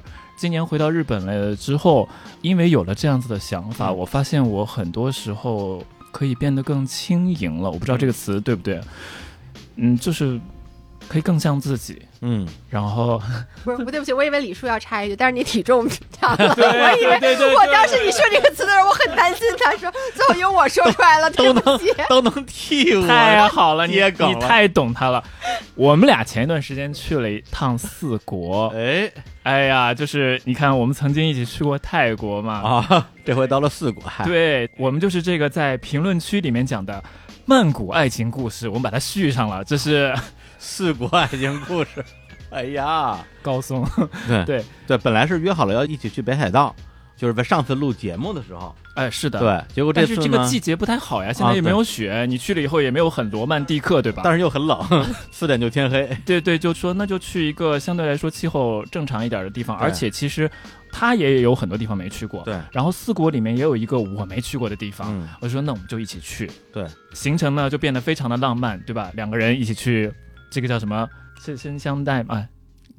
什么东西？什么东西？我简直有点。我也不知道你在说什么。这会儿不要剪，我能说我有点害怕，他接下来要说的那个词能播吗？就是那个叫做哦哦哦哦哦，赤诚相见。呃赤诚相见，吓死我！他说的是“赤身”两个字，我已经不敢往下听了。是吧？确实也是赤身裸体，确实是 没有赤身裸赤身裸。体怎么赤诚相见呢？对啊我们赤诚相见，一起去约着泡了一个温泉，那个温泉非常好啊，啊就是四国大家有机会去的话，还是要体验一下那边的温泉。嗯，然后呢，刚坐下来，李叔就从上到下打量了我一眼。小苏好像这个稍微比以前多了一点点肉肉。直男的凝视，我这个是直男的凝视。老爷，我当时我只能说，哎呀，我真的是西安的碳水啊！我立刻甩锅给西安的碳水。对我们是从大阪，然后小苏开车，嗯然后一直开到四国，在四国玩了好几天，嗯，然后还跳岛啊对对对去了两个岛，南木岛南木岛、和女木岛太好了啊，太好了，太好了。这是在他给你发微信说他没发在东京什么？啊，不，是那那之前，那之前这，事件事发生在那之前。啊对因为我们那次玩的很开心，我们说那下次我们就是在四国的时候约定说，这个年底那你后面还怀疑人家对你有意见？那必须得对你有意见。啊你都说人家胖了，人家还得我跟你说，你这还怀疑？你还觉得他是不是对我有意见？苏苏说你都嫌我胖，我替苏苏我被说嫌弃了呢。怎么说话？会不会说话呀？看破不说破这件事儿没听说过呀？我错了。哎呀，嗯，道歉大会，道歉大会。就是还是非常愉快的嘛。对对对嗯，特别开心那次旅行，刚刚我们不是因为说到这个胖了这件事情，胖，哎，就是从这儿过来的。对我们刚刚说胖这件事儿，对，是我我其实今年刚刚跟大家分享的这个主题，我觉得如果要是用两个字来总结的话，实际上就是自洽，哦因为毕竟这么多年，你笑我以为？你要说胖了，我的眼睛已经不能从苏苏的身上离开了。胖乐，我赶紧看看李叔，李叔，我看看李叔，我不看你了。哎呀，我我一个一米七八的人，现在体重七十三公斤，这算胖吗？算吗？我我不算吗知道，因为因为我没有一米七八，所以我不知道 一米七八应该多李叔主要是我有肚子，我对不起李叔。一见我就把苏苏姐，他跟我说的第一句话就是：“你看苏苏胖了。”所以这件事现在从我脑海里挥之不去了，我可怎么办呢？完了，今天这个评论区要炸我，又错了。我把你拽回来啊！嗯，自洽赶紧自洽赶紧讲自自洽洽和恋爱的故事。自洽，嗯讲自洽的原因就是我很好，呃，你也很好，嗯，但是以前我不是这样子的。以前我觉得，如果我要是对一个人说，哎，我喜欢你，我被拒绝的话，那一定是我不够好。难道不是因为对方不好吗？就我以前一直觉得是永远问题都你的问题是我的问题。呀！那你好苦哦。我也觉得，我觉得永远都觉得对方傻逼。对不起，对，但是嗯今年我起码做到了一个，我不知道这个是进步还是改变，就是我很喜欢你，嗯我觉得你很棒，真的呀？但是我也很，你想干嘛？不是不是，你他俩接梗接梗。对，就是我很喜欢这个人，我觉得你非常好，嗯但是如果对方跟我说，嗯，可能。就不合适，不合适，或者是说的话，我会觉得也没有关系，那只是不合适。其实我也不差，我也挺好的。我终于能够把这个东西，哦，不是像催眠一样，而是真实的能够觉得，我的确没有很糟糕啊。本来就是这样，这本来就是真实的呀。但其实长期以来的我不是这样子的，永远在亲密关系里面，第一个道歉或者是说退让的那个人都是我。哦我永远会觉得这个问题都在我这边。这个我确实没想到，因为我接触的苏苏，他有两面嘛，一个是他很温柔、很雅萨西的一面，另一方面他其实挺有脾气的，然后是很任性的，对他是个很有脾气的人，所以我没想到你在感情生活里边是这么弱势的一个位置。那要试一下吗？哎呀，老爷的 这这不，哎呀，哎。不不就正常一点了，就是说、啊这这正常一点，正常一点。都。正常一点。今年的确是有喜欢过一个，呃，没有在一块儿，嗯。嗯、他很优秀，我我会觉得跟他在一起我很放松。我觉得能够跟一个人在一块儿很放松是一个特别难得的事情。嗯大家都会说啊，在一起啊怎么样？但是他现在有一个很想做的事情，就是他想创业，他有一个自己非常完整的一个 business plan，嗯，然后他的时间就会优先于这件事情。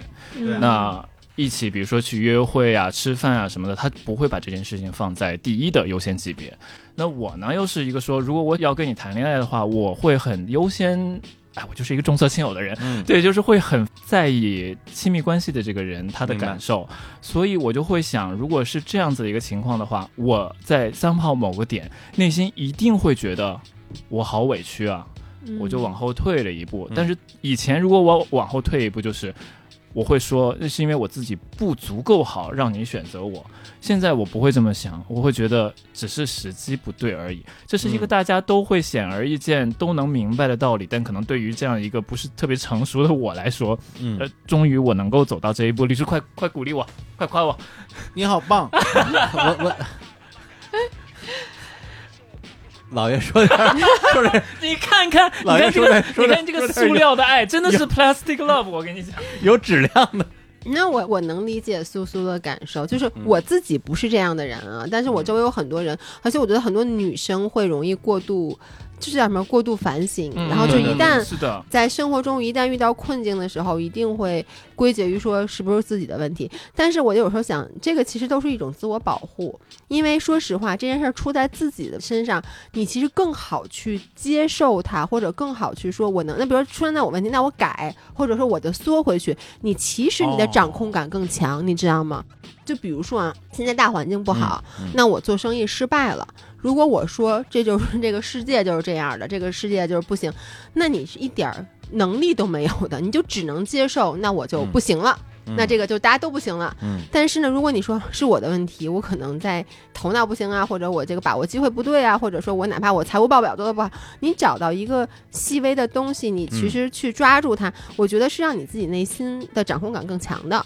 所以我觉得对于感情上是一样的，包括我知道很多女生，比如说她被男生拒绝以后，会觉得哦，一定是我不够漂亮，嗯，我去整容，因为她觉得改变我的容貌，我去减肥这件事儿本身是相对而言更容易的，比承认说我们俩就是不合适，他永远都跟我是不可能在一起的这件事儿要难。我觉得，其实我自己的理解反而更在于说，一个是了解自己是谁，就刚才小苏说的，就是说觉得自己也没有那么差，因为你到底是一个很差的人，还是一个很优秀的人，还是介于两者之间的人，实际上我们是有理性判断的。是的，对我们不是没有标准、没有概念的。第二个就是说，咱就拿感情举例子，嗯我们对于我们在感情事件里面得到一个积极的回馈，实际上是抱有某种类似于梦想的东西的。就是我喜欢一个人，那他是不是就应该会喜欢我？然后我不接受我喜欢他，但他不喜欢我的这种可能性。对我觉得是我们对于这种可能性的准备不足。而一旦你能够我觉得你说更理性也好，或者是站在一个更高的位置说，我喜欢一个人固然是一件很难得的事情，但如果恰巧他不喜欢我，那这个事情它也是一件会发生的事情，那我可以心平气和的去接受它，那就不会有那么多的痛苦，也不会有那么多的自我的责怪，然后自我批评这些东西了。对我是这样去看这个事情的，嗯我觉得我的变化可能就是嗯这样子。然后生活环境的变化，你们都知道啊，就嗯搬回日本了，所以你什么时候来啊？你什么时候来啊？对啊，咱们不是要那什么吗？咱们可以去北海道滑雪啊，那咱俩去，他干嘛去啊？让他在那一个人泡温泉。这个人干嘛去啊？我给你们俩看上衣服，看衣服可以。我给你端尿壶，省得尿自己一脑袋。对，就我脱裤子的时候，你帮我拉着点儿前面，这不会尿一尿裤子，帽子里了尿一是吧？帽子里了。哎呀，有正经的没有？苏苏说明年展望，明年展望。嗯，还是刚刚说的那句话，就是不想再围城，不想再吃着碗里的看着锅里的。嗯，所以现在我恢复了搬砖人的身份，对恢复了一个在四大会计师事务所里面的咨询业务线里面的搬砖人的身份，那我就。还是想把我的工作先做好，嗯然后大家都可能对四大觉得说啊，四大很累啊，嗯但其实我们公司就就还行，反正我周六周日也不需要看手机，嗯然后周一到周五也是百分之百的在家工作，我会觉得这样子的机会我会好好的珍惜。对，就是在线工作嘛。所以就是在线工作，原则上不需要通勤进办公室。然后在这个项目稳进的推进的过程之中，我还是想把自己的节目更新的频率提上来。哦，呃，今年其实陆陆续续的发了一些，嗯然后也启动了。一直想做的，就像老爷说要写书的那件事情，我其实也有一个类似的，是想嗯把自己的有一些回忆写成小短片的，做成音频的这样一个企划。当时在二零二零年的来日坛公园的时候，也是说过这个事情的，要做备忘录的。对备忘录现在 eventually 就是他嗯只做了一期，这这个播出来啊。已经播出来了，哦但是其实它应该更多期的。对对对，，我想说，接下来嗯想把这件事情做好，然后没有什么大的 flag 要立，就是把眼前过好。听上去好像特别的不切实际，就嗯很实际啊。很实际吗？嗯，周围的人会觉得啊，你这个好没有梦想啊，你好嗯无聊啊，你终于变成了一个中年人。哦，对我三十九岁了，大家都会觉得哦，三十九岁，所以大家都会觉得啊，你终于是四十不惑了吗？你怎么连梦想都没有？我说我不是没有梦想，我会觉得把现在每一分每一秒过好，就是我的现在的梦想。嗯，其实很多我们的听友，这就是大家每天的生活，大家都会是已经这么想，对啊，但是我可能就比较晚熟，我是现在才一步一步朝这个方向再去做，就嗯可能还是需要一点一点的慢慢往前走吧。没关系，我们男孩子就是晚熟嘛。老爷要吐了，我真的是受不了少年。老爷想怎么样都给你拽过去。起来一百五十岁的人了，还干嘛呢？我没那么大岁数，你还一百五十，我有七十，什么玩意儿？我数学不好，四舍五入，四舍五入。好好，来来来来来，苏苏来给我们来首歌，打破一下尴尬的气氛。没有尴尬的气氛，嗯因为刚刚不是说到就是今年回东京了嘛，然后一开始回到东京也是有一点点的不适应，那段时间一直在听一首歌曲，它是我非常喜欢的日本音乐人 Nobridge，这首歌曲的名字叫做 Tokyo 东京。Pick up your cellular, are you there? Hello 一人佇む時よ So beautiful, 하는데 그도 원래요 todas fuck I did in my head for my here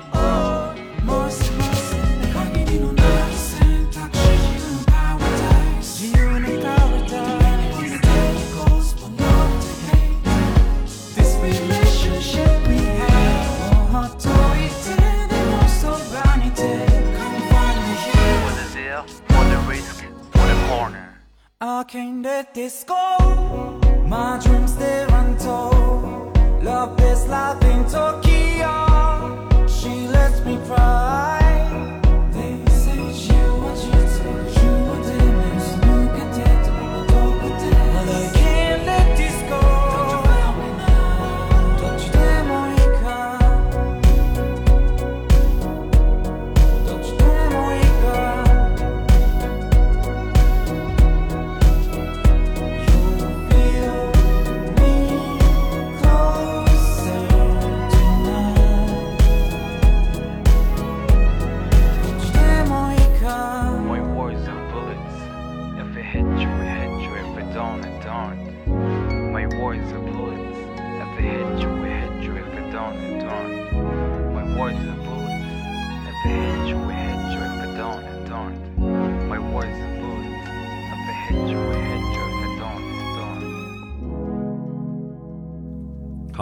首来自于 Nobridge 的 Tokyo，Q 你都记不住，Tokyo Tokyo 东京啊。要不然，你让人苏苏 Q 吧，你自己就非要 Q，跟做填空题似的，一首来自于填空 的填空，哎，但是大家听到这些节目的此时此刻，我就在 Tokyo，哎，真的是哎，但是苏苏却不在，这是为这是为什么？我第二次跪了，跪了，跪了。跪了，跪了，跪了。好，然后就在昨天啊，不出意外的，应该是日坛公园加天地无用，因为三清老师在东京嘛的听众见面会刚刚圆满顺利的举办，啊、也不知道昨天发生了些什么啊，但是我就我就先开心开心。这次的年末的岁末的日本之旅，也是我今年的，咱们就说环球旅行吧，环球旅行的差不多最后一站。那这个也是我今天想分享的，就是关于回顾与展望的部分。因为去年我记得去年十月三十一号，就是我生日的时候，在大理的办公室跟我们公司的三个同事，然后一起录了一期节目，就一边喝酒一边聊，然后我记得那期节目、啊是吗？嗯。啊，对，我当时说这啥呀，喝成这样了还往外放，嘛呢这些人？我当时想说，这李叔搬到大理去，越来越放飞自我了。确实。我发现了，对，因为如果搁在过去的话，咱们先不说喝成啥样，而在于这节目我不会让它播出来，对是，对，因为它太 personal 了。嗯，对我不希望自己那么内在的部分被大家所看到。但是那期节目当时，因为我们那个同事剪辑老师已经剪完了，剪完之后，我当时的想法其实依然是那个想法，说这就要不就别播了吧。但是你都剪完了，我听一下，听完之后我觉得说好像也没什么不能播的，就播呗。但是反馈什么的也还挺好的，我自己也觉得还挺感动的。然后也是在那期节目的最后，然后我就说到了，就是说我想要去，咱们往大了说啊，就是环游世界啊。你说的平时一点儿，就是出国旅游嘛，啊，嗯我就是想出国旅游嘛。然后这个事儿不是说去年年底立的一个目标，而是我如果早一点的话，可能是二零年，当时我的生日愿望就是环游世界，因为我不知道疫情什么时候结束，我以为二一年可能差不多了。那它的根源可能就更早，因为在疫情之前，一九年我已经开始频繁的到处去这儿去那儿，去中亚、去中东，包括之前去非洲什么之类的。对，因为这个可能是我就从小时候的一个梦吧，就觉得自己好像从小就生活在中国北京市门头沟区的那么一个山沟沟里边，想去看看外面的世界。再加上我年轻的时候，整个人又缺乏勇气，很多事儿其实你现在去去追根溯源，去责怪自己的原生家庭，当然可以这样去做。我可以把这东西归因到这儿，比如说我为什么不能像小伙子一样去一个更好的。哟，得得罪很多人，一个更好，一个更好吃的地方，去上大学是吧？那在北京待了四年，毕业之后也在北京，四十岁之前都在北京，然后觉得自己活得特别憋屈。那这个东西，它当然可能跟我所处的环境、家里的对我的某种意义上的精神束缚有关系，但是其根本就是在于自己没有勇气嘛，没有勇气说不行，我就是要走，对我就是要出去，我就是要过我想要的人生。那我想要的人生是什么呀？其实我想了想，从我大学毕业那年到今年，其实某种意义上没有变过。说出来特别的简单，就是能经常出差，能经常旅游，没了。出差和旅游可不是一回事儿就是既能经常出差，也能能经常旅游，嗯，没了。就这个对于很多人来讲，大学一毕业就实现了，但对我来讲，就不知道为什么变得特别难。反正就是所有的工作，不知道为什么就总是没有机会出差，而且那时候二十多岁，就是去哪儿都觉得有意思，哪怕就去一个之前从来没有听说过的一个城市，走在异乡的街道，而且那个时候中国的城市还没有那么像。啊，嗯。就是城市跟城市还是有区别的，差异化的，差异化的。化的。对你看到的每一样东西，感觉我所有的毛孔都是张开的，好像我浑身上下长满了眼睛，哇，这好恶心，密孔了。对，在在看这个世界，观察这个世界就特别爽，但是呢，又却很少有机会走出北京，都不用说出国了。我第一次出国就是跟苏苏一起嘛，我们俩二零零七年去泰国，然后好像自己就一直被自己的这种软弱无力、软弱无能关在了这个小小的空间里边，然后一直到今年，因为疫情三年就不用说了。老实讲，别人说年轻的时候，很多人是什么有时间没钱，啊有时间没钱啊对，就是我我也经历过那个阶段啊，就是中间也年轻时候也经常辞职，经常一辞职辞职个半年一年都有，但是没钱，没有钱出去旅游。然后呢，后来事业各方面好像好了一点之后呢，所谓有钱有多了一点钱，又没时间了。然后在疫情这几年，实际上我是处于一个也有钱也有时间的状态，但是出不去。我这个就给我憋坏了。然后今年就是咱们那个疫情结束啊，打开国门之后，嗯我真的就是如出笼之鸟，啪一下。就昨天因为要录节目嘛，我稍微统计了一下，我今年加在一起有四个多月在国外，然后四个个多月月对在国外，然后出去了几趟啊，就是光是出入境大概有五六次吧，去了十几个国家，然后这里边有一多半是我们从来没去过的国家。南美去了一堆国家，然后北美去了墨西哥跟美国，欧洲去了一堆国家，然后亚洲去了一堆国家，包括马来西亚之前没去过，然后新加坡没去过，然后斯里兰卡是我又时隔十一年又重新回到兰卡，然后也是我明年想开一个兰卡的一个日坛看世界的旅行团嘛，对，也是去踩线，所以今年就觉得好像就是在出去旅游这件事情上，把当年的这个报复性旅游，对报对嗯报复性的满足了，真的是报复性的满足了。然后剩下那一年四个多月在国外，还有七个多月在国内，基本上我觉得可能北京两个多月，然后大理两个多月，还有一个多月在国内还有很多城市的。我记得嗯国内还去了，我光在上海断断续续待了可能就一个多月。对，就是终于过上了这种漂泊的生活，我好开心啊！啊，你是很开心的，特别开心。对，你说累不累？他妈快累死了。但是每一次累的时候，我就觉得说，哇，虽然很累，但是好开心啊！这就是我从小从很年轻的时候梦想的生活呀，终于靠我的努力实现了，爽死了。那如果我现在问你，你在国内的家在哪儿？你觉得在哪儿？哎，玩一圈玩的没有家了，你看这个人 又露出了刚才那种不，世界各地就是他的家呀。对这个问题，是我今年其实我经常思考的一个命题，也是让我挺困扰的一个东西。因为去年我把我自己的房子搬空，然后就退租，从北京搬到大理去，其实实际上是从精神上完成了一个和自己的母体隔离的一个过程啊。北京是我的一个母体嘛，所以我今年就从去年九月份开始到今年，我每一次回北京对我来讲是出差，你明白吧？所以如果是在国内的话，我的家是在大理。我自己自我认同的那个家是在大理的，然后回北京是回老家，是这样一个概念，就好像你回西安一样，会更让我觉得我是一个独立的人，而不是说我不得不留在北京。而有了一个说我可以不回北京的这样一个前提之后，我反而愿意回北京了，因为这个是我自己选择的，嗯，我跟你这个一样，对吧对对，在西安的那个态度是而不是之前我必须在北京，对对对你不在北京待着你就没有责任感，你就不孝顺，然后你每天就自己给自己拷打自己嘛，是吧？这为什么？哎母体隔离这四个字好对，隔离之后，那我可以再选择回到我的墓地旁边，因为我是一个自由的人。自由的。对，但是今年可能因为就是去的地儿太多了，待在大理的时间太短了，导致我就觉得，哎呦，好像大理也不是对大理就变得特别特别，这个家变得特别的遥远。包括我一圈一圈一圈一圈的走嘛，走到上礼拜，上礼拜在那个新加坡的时候，我突然之间就觉得说，我累了。对，就是突然之间，我终于觉得啊，我累漂。泊的心，对对，然后想大理，就想大理，嗯就是那种感觉。所以我就咱们录完音之后的这个礼拜，我今天去上海嘛，上海待三天，去大理，大概待三天，再回北京，北京再待三天，然后去东京。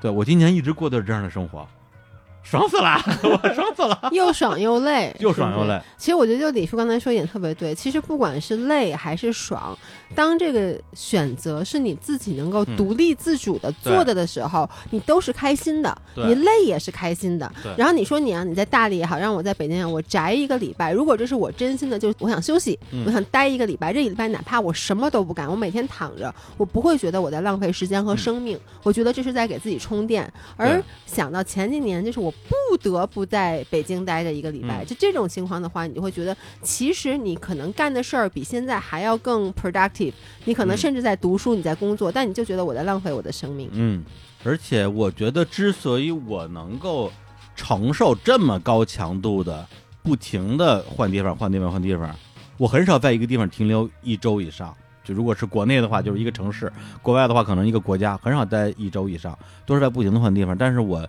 整个人好像还挺健康的，身心还挺健康的。我觉得是因为经过疫情这三年，我自己的某种意义上的一些蜕变吧，整个人确实变得更健康了，情绪也更稳定了，然后能量也比以前更多了吧。你知道你头发也更亮了，啊，真的吗？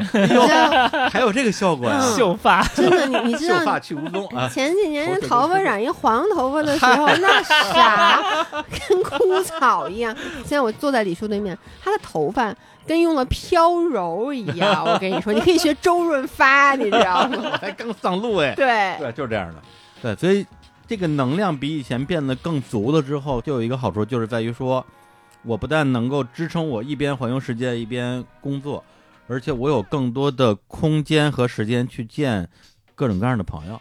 我今年其实比过去的任何一年都愿意花时间去见朋友，特别是见一些实际上是没那么经常见的朋友，把自己的朋友圈其实扩大了。因为咱们就是在北京嘛，其实有很多很多想见我的人，也有很多我想见的人。但是我以前因为简单说就是状态经常不好，嗯或者状态很少有好的时候，而你在状态不好的时候，你还愿意见的可能也就那三五个人，嗯因为那三五个人呢，让你觉得安全。对嗯他们也不在乎你好不好，反正他们能让你好起来，对，这个感觉就是特别安全嘛。但是今年我觉得好像我今天状态不错，甚至晚上八九点钟我还给现提溜人呢，所以今年实际上是跟很多其实感情一直不错，但是见面特别少的老朋友又重新连起来了。然后今年甚至还认识了很多新朋友。举例子，比如说像那个日坛我们刘所，刘所之前肯定是认识，然后也吃过饭，但是其实除了工作之外也没有什么太多的接触。今年就跟刘所我们就见了好几次面，然后聊天啊、喝酒什么之类的，哎，就认识了一个新朋友。对于我这个阶段来讲，每年还能认识几个新朋友，其实挺难得的。嗯是，对，就会觉得这一年没有白过，就这种感觉特别好。然后跟一些老朋友的连接，对我来讲，甚至可以说更重要。因为今年我，比如说我去南美跟南极，就是我们几个人，然后里边有有认识二十年以上的老朋友，然后我们坐那个船去南极嘛，每天就是大海冰川，呃，海豹企鹅，呃，海豹企鹅，大海冰川，冰川，就就是刚看到的时候就很特兴奋，激动，对，到了第七八天的时候就已经皮了，说哎呀，还是怎么还是这些东西啊？然后你就因为它那有甲板嘛，我们坐在甲板上，然后就看着企鹅在那海面上不停的跳啊跳啊跳啊跳，就是很呆滞。而且那个到最后几天，他那个船上那个饭，因为那个船一来一回差不多十天时间嘛，到最后几天那个饭的食味材已经不新鲜了，味道已经不太对了。对，到最后两天我都已经不愿意走进餐厅了，我闻到那个餐厅的味儿，我就觉得恶心。到最后几天，完全是靠自己带的一点儿什么榨菜啊、方便面啊。我这次出去玩儿，大家说：“哎，李叔，你去了这么多地方，英语是不是变得特别好？”我跟你说，我今天掌握的唯一的一个新的英语单词叫做 “soy sauce”，酱油拯救一切。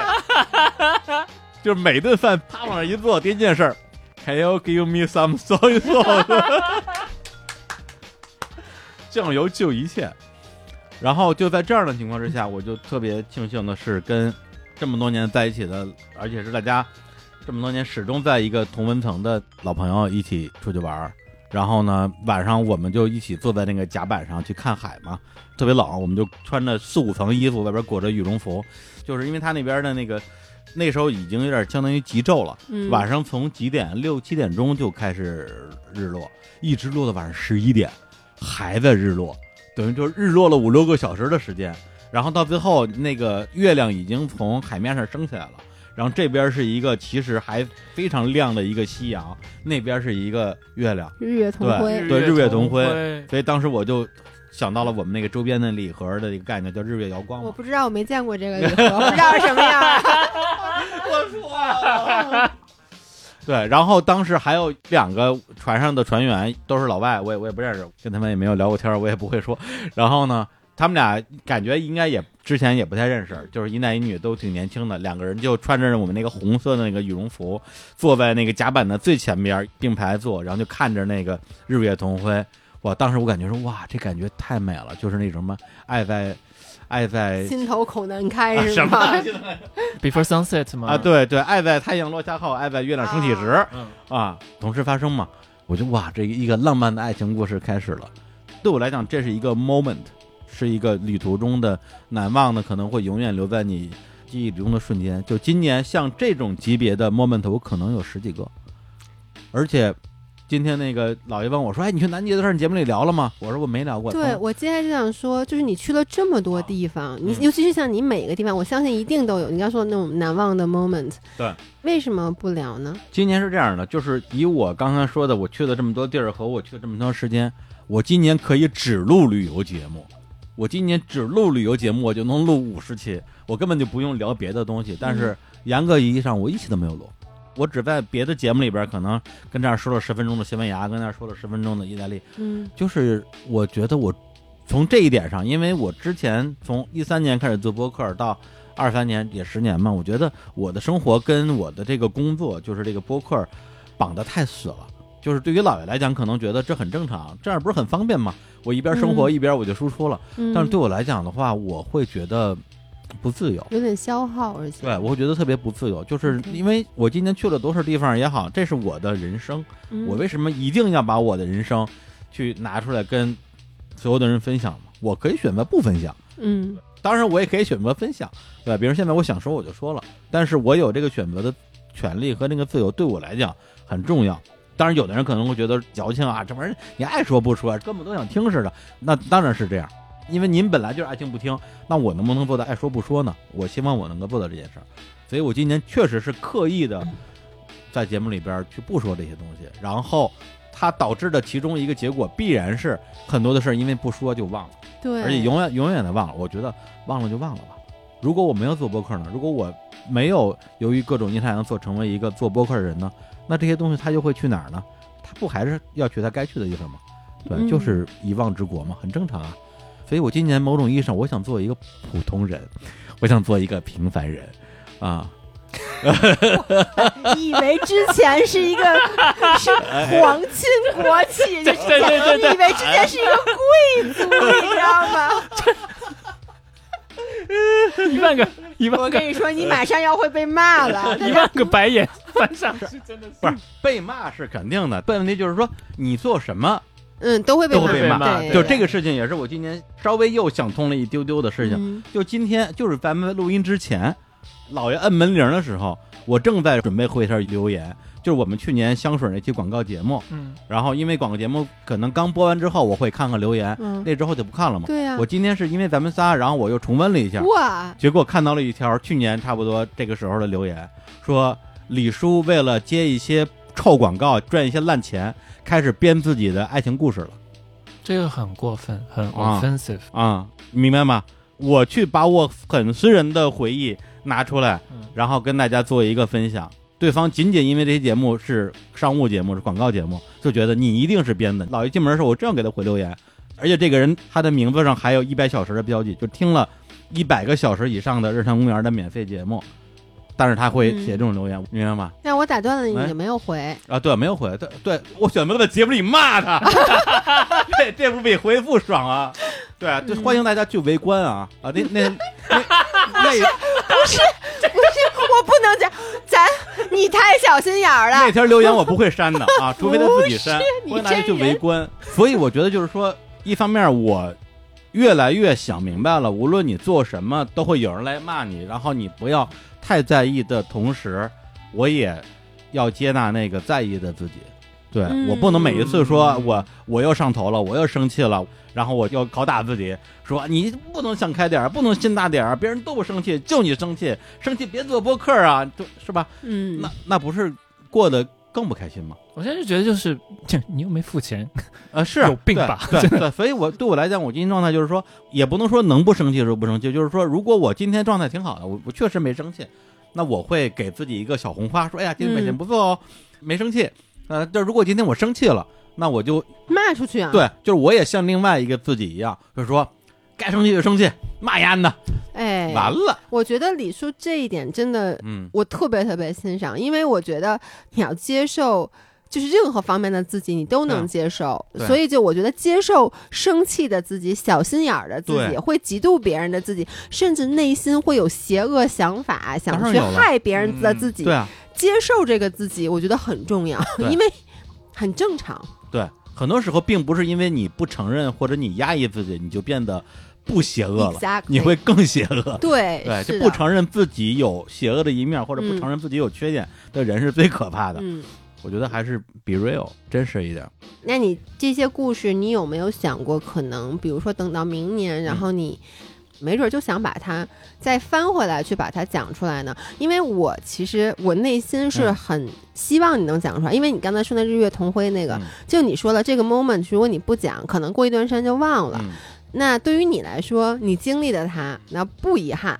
但是你知道，就你讲的那个故事，它在我脑海里是有画面的，嗯所以它其实给我营造了一个画面。我觉得这件事儿，如果你让它过去了，其实会有很多其他人是遗憾的。嗯，等我想做的时候再做喽。嗯，对，对对，看我开心喽，看你开心哦。啊对啊，大家这个多说点好话，别别成天的不是我是骂街。哎呦，我特别不明白，就是为什么嗯有一些听众他会觉得我们是不可以有七情六欲的，我们是正常人啊，我们也有感受啊。他嗯他就觉得你好像是一个虚拟的人，怎么样都可以或者他。觉得你是大 V，你应该提供良好的客户服务，但对是良好的客户服务应该是建立在一个这个供求关系之间嘛。我们现在不是这样子的供求关系，我们只是一个内容生产者。对啊，对。然后另外一点其实就是平衡嘛。今年我去了这么多地方，然后包括国内我还去了可能七八个城市，中国所有的省基本上我快走遍了吧。的同时，我昨天统计了一下，我今年就是光在日坛公园，就截止到今年年底吧，播出的节目，我参与的播出的节目四十四期，正好比去年还多一期，也就是今年是我过去三年里边录节目录的最多的一年，再加上我一些串台的节目，我还有七八期录了没播的节目，我还有三四期录了播不了的节目，我今天加起应该录了有六十期左右的节目。对，我觉得哎，今天就不但各种玩儿，而且活儿也没耽误，嗯嗯，包括那个。今年我们不是有一个那个维他命嘛，老爷也录过一期、嗯维他命。我们到年底十期节目，每期节目除了我不参加录音，从前期策划到后期剪辑，我全程参与。等于说这边还有完整的一个工作量。我发现，哎，今天事儿也没少干嗯啊。然后同时呢，今年公司也挺好，嗯，从去年公司融资到今年，对于疫情解除之后的大环境的重新的判断，然后再判断再判断，然后公司内部各种各样的调整，所有的东西都变得更顺了。包括今年我们的付费节目做了好多好多档，小伙子老师就全程去盯付费节目的这一块业务，我就完全不管。然后他做的特别牛逼，就是明天我为什么去上海？明天要在上海做一个这种商业活动吧。我就觉得我操，就是好像所有的事情都变得顺了，发现哎，我不掺和，什么事儿都越来越好。对，发现特别对。分母是我呀。原来公司的最大对手就是我自己。那不就是这样吗？我觉得人就是有长有短嘛。嗯，对我过去的我的，比如说我的能力，我知道我的能力就是我能把节目录好，我能够做一些实际上创新的东西，然后我能够融到资，啊，这个很重要，而且我能够，最重要的呀。然后我能够把一些在各个方面都比我牛逼的人，然后聚到身边来啊，不是说聚到我身边来，而是能能大家大家聚聚在一起聚在一起的。但是我之前我的问题在于说，我什么事情都要自己下场，我就是喜欢自己下场，因为我因为我喜欢做事儿。我觉得倒不完全是说我不相信别人啊，当然我有我不相信的别人的这一面儿。很多时候就因为我自己能够从做事儿里边儿得到无限的乐趣，导致比如去年公司做的新项目，每一个我都要亲自参与。但是我一参与的结果就是这个项目就会卡在我这儿，因为我没有精力去参与那么多的事儿。对，对，所以很多事儿在我这儿咔咔咔咔卡，最后卡没了。然后小朋友可能也觉得成就感不足，就觉得说，哎，这老板什么都管，或者说这个事情老板一直没有回复，推进不下去。那今年我也会去思考这些问题，所以今年我就是尽量啊，我也不敢说我做到，我尽量我只管我该管的事儿，或者说我只管我。对我擅长的事情。我没有那么擅长，或者我我也擅长，但是别人也擅长的事儿，那就让别人去做了，我就不去做了。我今年就只做最上面的东西和一些新项目的开发，比如今年我们开发了维他命这样一个栏目，然后我们今年做了线下观影会，然后我们今年重启了日常看世界的旅游项目，明年我们可能要继续开很多的海外的旅行团。这个东西说白了就是，如果我不做是没有其他人去做的，因为它是一个新的东西。所以我就觉得就是扬长避短嘛。我们嗯七周年节目里边，我跟小伙子我们俩录节目的时候也说这个事儿了。我负责出去打野，然后他负责拿回家烹饪。到今年，我觉得我们俩合作的这个默契真的就达到了空前的一个程度。我觉得这些东西都是我今年一年下来的这个收获。所以总结一下，我今年的一个不能叫关键词了啊，一个 slogan，我就是三重人生的连环杀手。不是，这是一个黑猫的节目吗？不是，这是秒叔的节目，哦，这是秒叔的今年的一档复放节目。为什么叫三重人生？就是我一边在北京工作，疯狂录节目，我现在一星期能录六期，而且我不累。然后一边在大理，咱们也可以这么说，疯狂的生活。但是所谓的疯狂，就是我用心的去享受大理的阳光，嗯然后大理的山、海、云、天、烤火，在家里种花，每天花两三个小时在我的花园里边去劳作，去拔草、施肥，然后去修剪那些花，就好像这个世界只有这一片花园一样。对，就是我能够静下心来。然后回北京之后，就马上就变成一个八百转的陀螺，呱呱呱转。嗯我最多的时候一天能干六件事儿，比如说今天录的节目算一件事儿，这种强度的事儿，我一天能干六件事儿，回家还能睡特好。第三重人生就是在环球旅行，这个是就探索吧，也是工作、生活和探索这三件事情，每一件事情我都做到了别人一倍的量，也就是说，我不是把我这一年分成了三份儿，我是一年过了三年，所以是三重人生。那为什么是三重人生连环杀手呢？因为每一天的我都在杀死前一天的自己，每一天的我都在变得更新、更不一样、或者更有力量价。值上的，哟给他鼓掌。哎，连环杀手有没有？嗯，啊、挺开心的。对，我觉得李叔的状态是我从认识他以来最好的嗯时候，因为有一段时间我真的觉得见到你，就是你还没有搬去大理之前，可能是你状态最不好的时候没。救了。对，我觉得你当时就被困住的感觉，然后到了大理，其实是给了你一个新生的开始。就是我，我二一年不是大休息了一段时间嘛，休息了大半年嘛。大休息之前，你我还有那个姥姥，还有小伙伴自开录了一期节目。对，那期节目就是录完之后，其实大家感觉挺好的，但是我那个时候状态已经非常差了，所以后来说这节目什么时候播？我说这节目不播，我说我觉得录的不好，其实那期节目说实话录的就是挺好的。就是挺好。他给我打电话，还磨磨唧唧的，嗯不好意思直说，就是说啊，我考虑了很久，说能不能不播。我说你不播就不播呗。但是当时我的感觉就是那期节目其实录的没问题。是他自己你自己的状态不在那儿，其实你自己没有安全感你是不喜欢那期节目里的你自己，而是不是你嗯不喜欢那期节目的内容。对对，所以我觉得你现在变成现在这样特别特别好，头发特别亮，不是咱们那个洗发水的这个这个这个 对呀，商务 商务走起来啊啊！哎呦，所以这节目最后就真的变成一个年度总结的节目了。那天咱们说咱们三个人在一起说录个什么节目，说咱们这个叫什么浪漫三人浪漫组组合，浪漫三人组聊点浪漫的回忆。而然后我们的那个策划同事也给了一堆的选题，给了十几个选题啊，真的呢，对我就没给老爷看。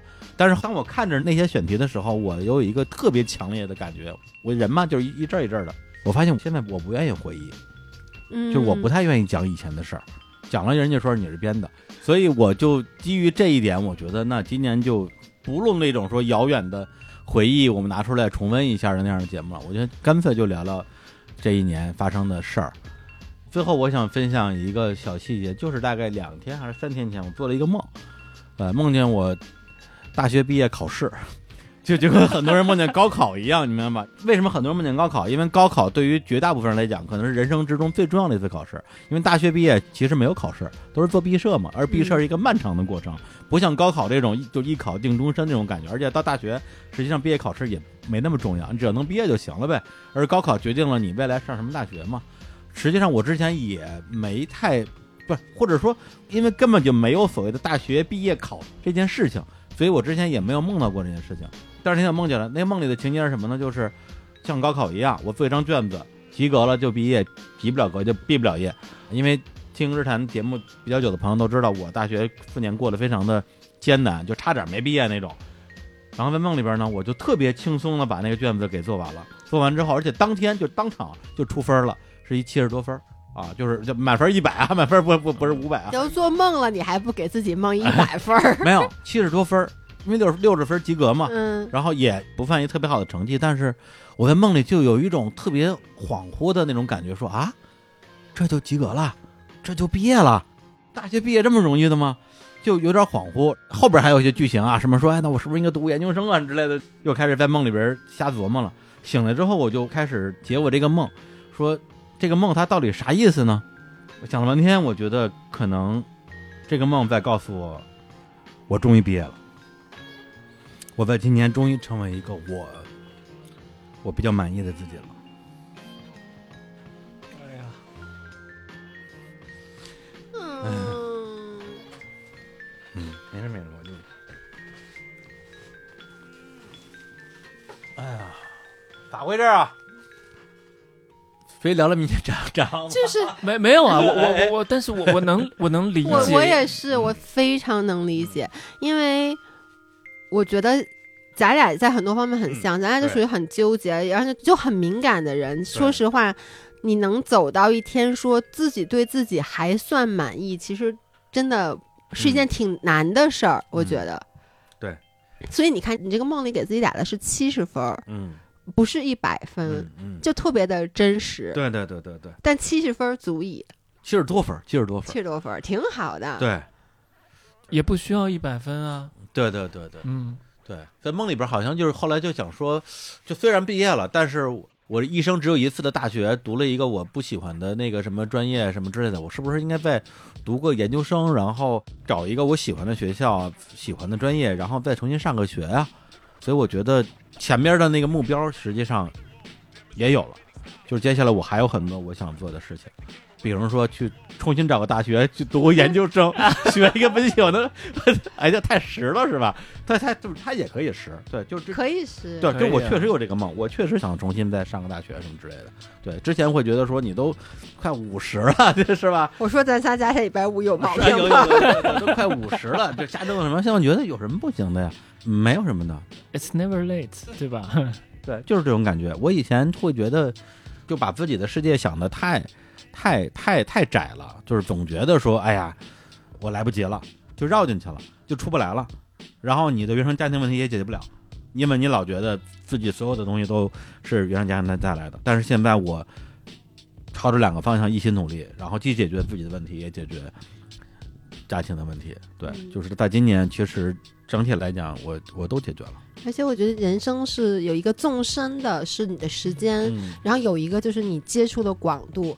我觉得你今年是把你的广度嗯，给拓宽了。是你以前只是在北京一个点，你把北京这个点移到了大理，一下扩大了你的半径。然后今年你又去了这么多这么多的地方，你把这个平的这一面儿拓宽了所以你这个梦，包括你说你现在想回去上大学，其实这是纵深的，嗯因为这个是涉及到时间的，就是你接下来要做的事儿，可能就是人生没有时间表，嗯。你可以在任何。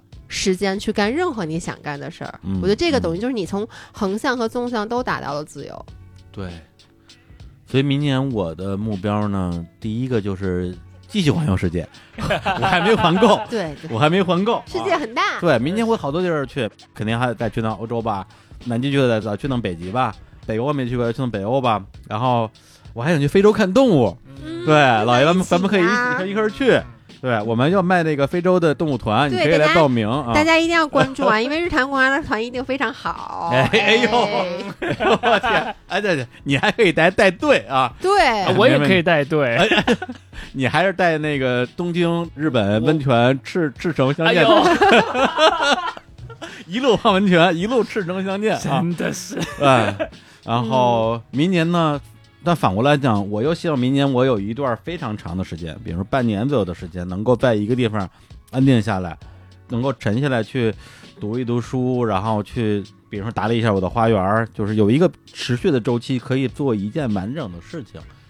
但是这两点实际上又是冲突的，所以明年我觉得三重人生可能不够了，我可能得再继续加倍了。重人生，对，二十对二十倍 界王权，对，就得就得上了。然后呢，明年我还有一个计划，这个 flag 啊，这 flag 我对有点多了、啊。我是一个特悠着点啊。我是一个其实是特别不敢、不愿意，我讨厌甚至是抵触立 flag 的人。我是那种，如果我有一个大的计划，我一定要憋着，在它实现之前绝不能说出来，因为一旦比如说这个事儿我提前说了，最后没实现，就是因为我提前说了。对，嗯我会这样去思考这件事情。我是一个极其不愿意把自己想要达到的目标说出来的人啊，但是这次我要勇敢的说出来。嗯明年我要写书，我要写小说。咱仨明年一起我已经有大纲了，我已经写好大纲了。这老爷，哎呀，老爷咳嗽了都。今天就觉得有问题，真的被这有吓问死了。题。不是咱们一起啊，看看明年谁写不出来不。是，这仨文盲坐在这儿，仨文盲说：“明年我要写书。哎呀，真好。牛逼吧？你嗯，看，感觉明年的 schedule 已经满了 我就告诉你，就听你前面俩愿望，啊。你这小说写不出来，我把这话给你搁在这儿。对，不写小说的地儿我都找好了，就是跟小苏我们俩一起跳岛去的那个叫女 女木岛。你不就是后来更喜欢南木岛那个更荒野的感哦觉吗？哦，那个是南木岛是吧？就是那个猫岛。第二个嘛，啊，第二个猫岛南木岛啊，就是那个西村受刑的那个那个那个那个岛，对，涉过愤怒的河作者，他是那个岛上的人，那个岛上嗯。只有几十户人家，然后每一家都是海景房，对我觉得那个地方特别适合写作，嗯，嗯，好，非常老爷的棒表情，不是，我就跟你说啊，我觉得什么东西都可以提前夸大的说出来，只有写书这事儿，我真的在这儿给大家一忠告：如果你们也想写小说的话，他妈写出来再跟大家说。什么玩意儿、啊？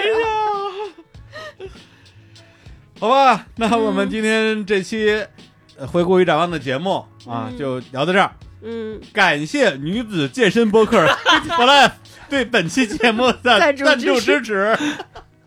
好的，那最后祝大家圣诞快乐！啊，对对对，祝大家圣诞圣诞快乐，所有啊的听友，全世界的听友，大家圣诞节新年快乐！对嗯。对，圣诞新年，对，再稍微扯两句蛋，就是说洋节不洋节的，这两年不是网上有各种说法吗？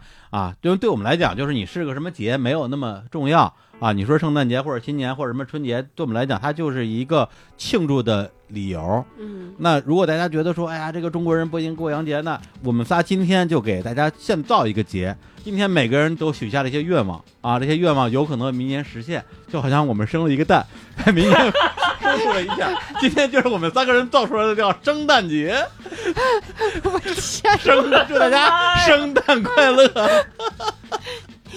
嗯，就不好意思，对不起，这个谐音梗我都 接不下去。烂梗密度过高，对不起，圣诞节你们没意见？我和苏苏都得给大家道歉了。好吧，那最后由我们的来自于日本北海道的 DJ 小苏为大家带来一首安定的歌曲。啊，是这样子的规呃，最后以歌曲跟大家说再见吗？对啊，最后放歌啊，我们的节目最后放歌啊。哎，你生日我是不是没给你唱歌呢？李叔，你十月三十，我那次说我要给你祝你生日快乐，我给你唱了吗？没唱吧？祝你生日快乐，祝你生日快乐，祝你生日快乐，祝你生日快乐感谢剪辑老师把这段给我掐了，或者把声音拉低点儿。这个你明！白吗？我会给所有我的朋友们生日的时候，而且我不管当时旁边有什么人，我会立刻站在桌子上就给他唱。他啊，你有没有觉得与有荣焉？我在节目里边曾经说过，我这辈子最害怕的、最恐惧的一件事儿就是被人当众唱生日歌。哇，那你真的是你可真是撞到我头！哎，但是刚才你唱的时候，我觉得是不是很开心？我的病好像治，我的病 治好了。我觉得要不然拿我那歌当 ending 得了，就不让苏苏放了。我刚才祝你生日快乐。再放再放再放，对对对对对对对。呃，OK，最后一首歌曲是来自台湾的音乐人高真的《Lucy》，这首歌曲是写给他的女儿的。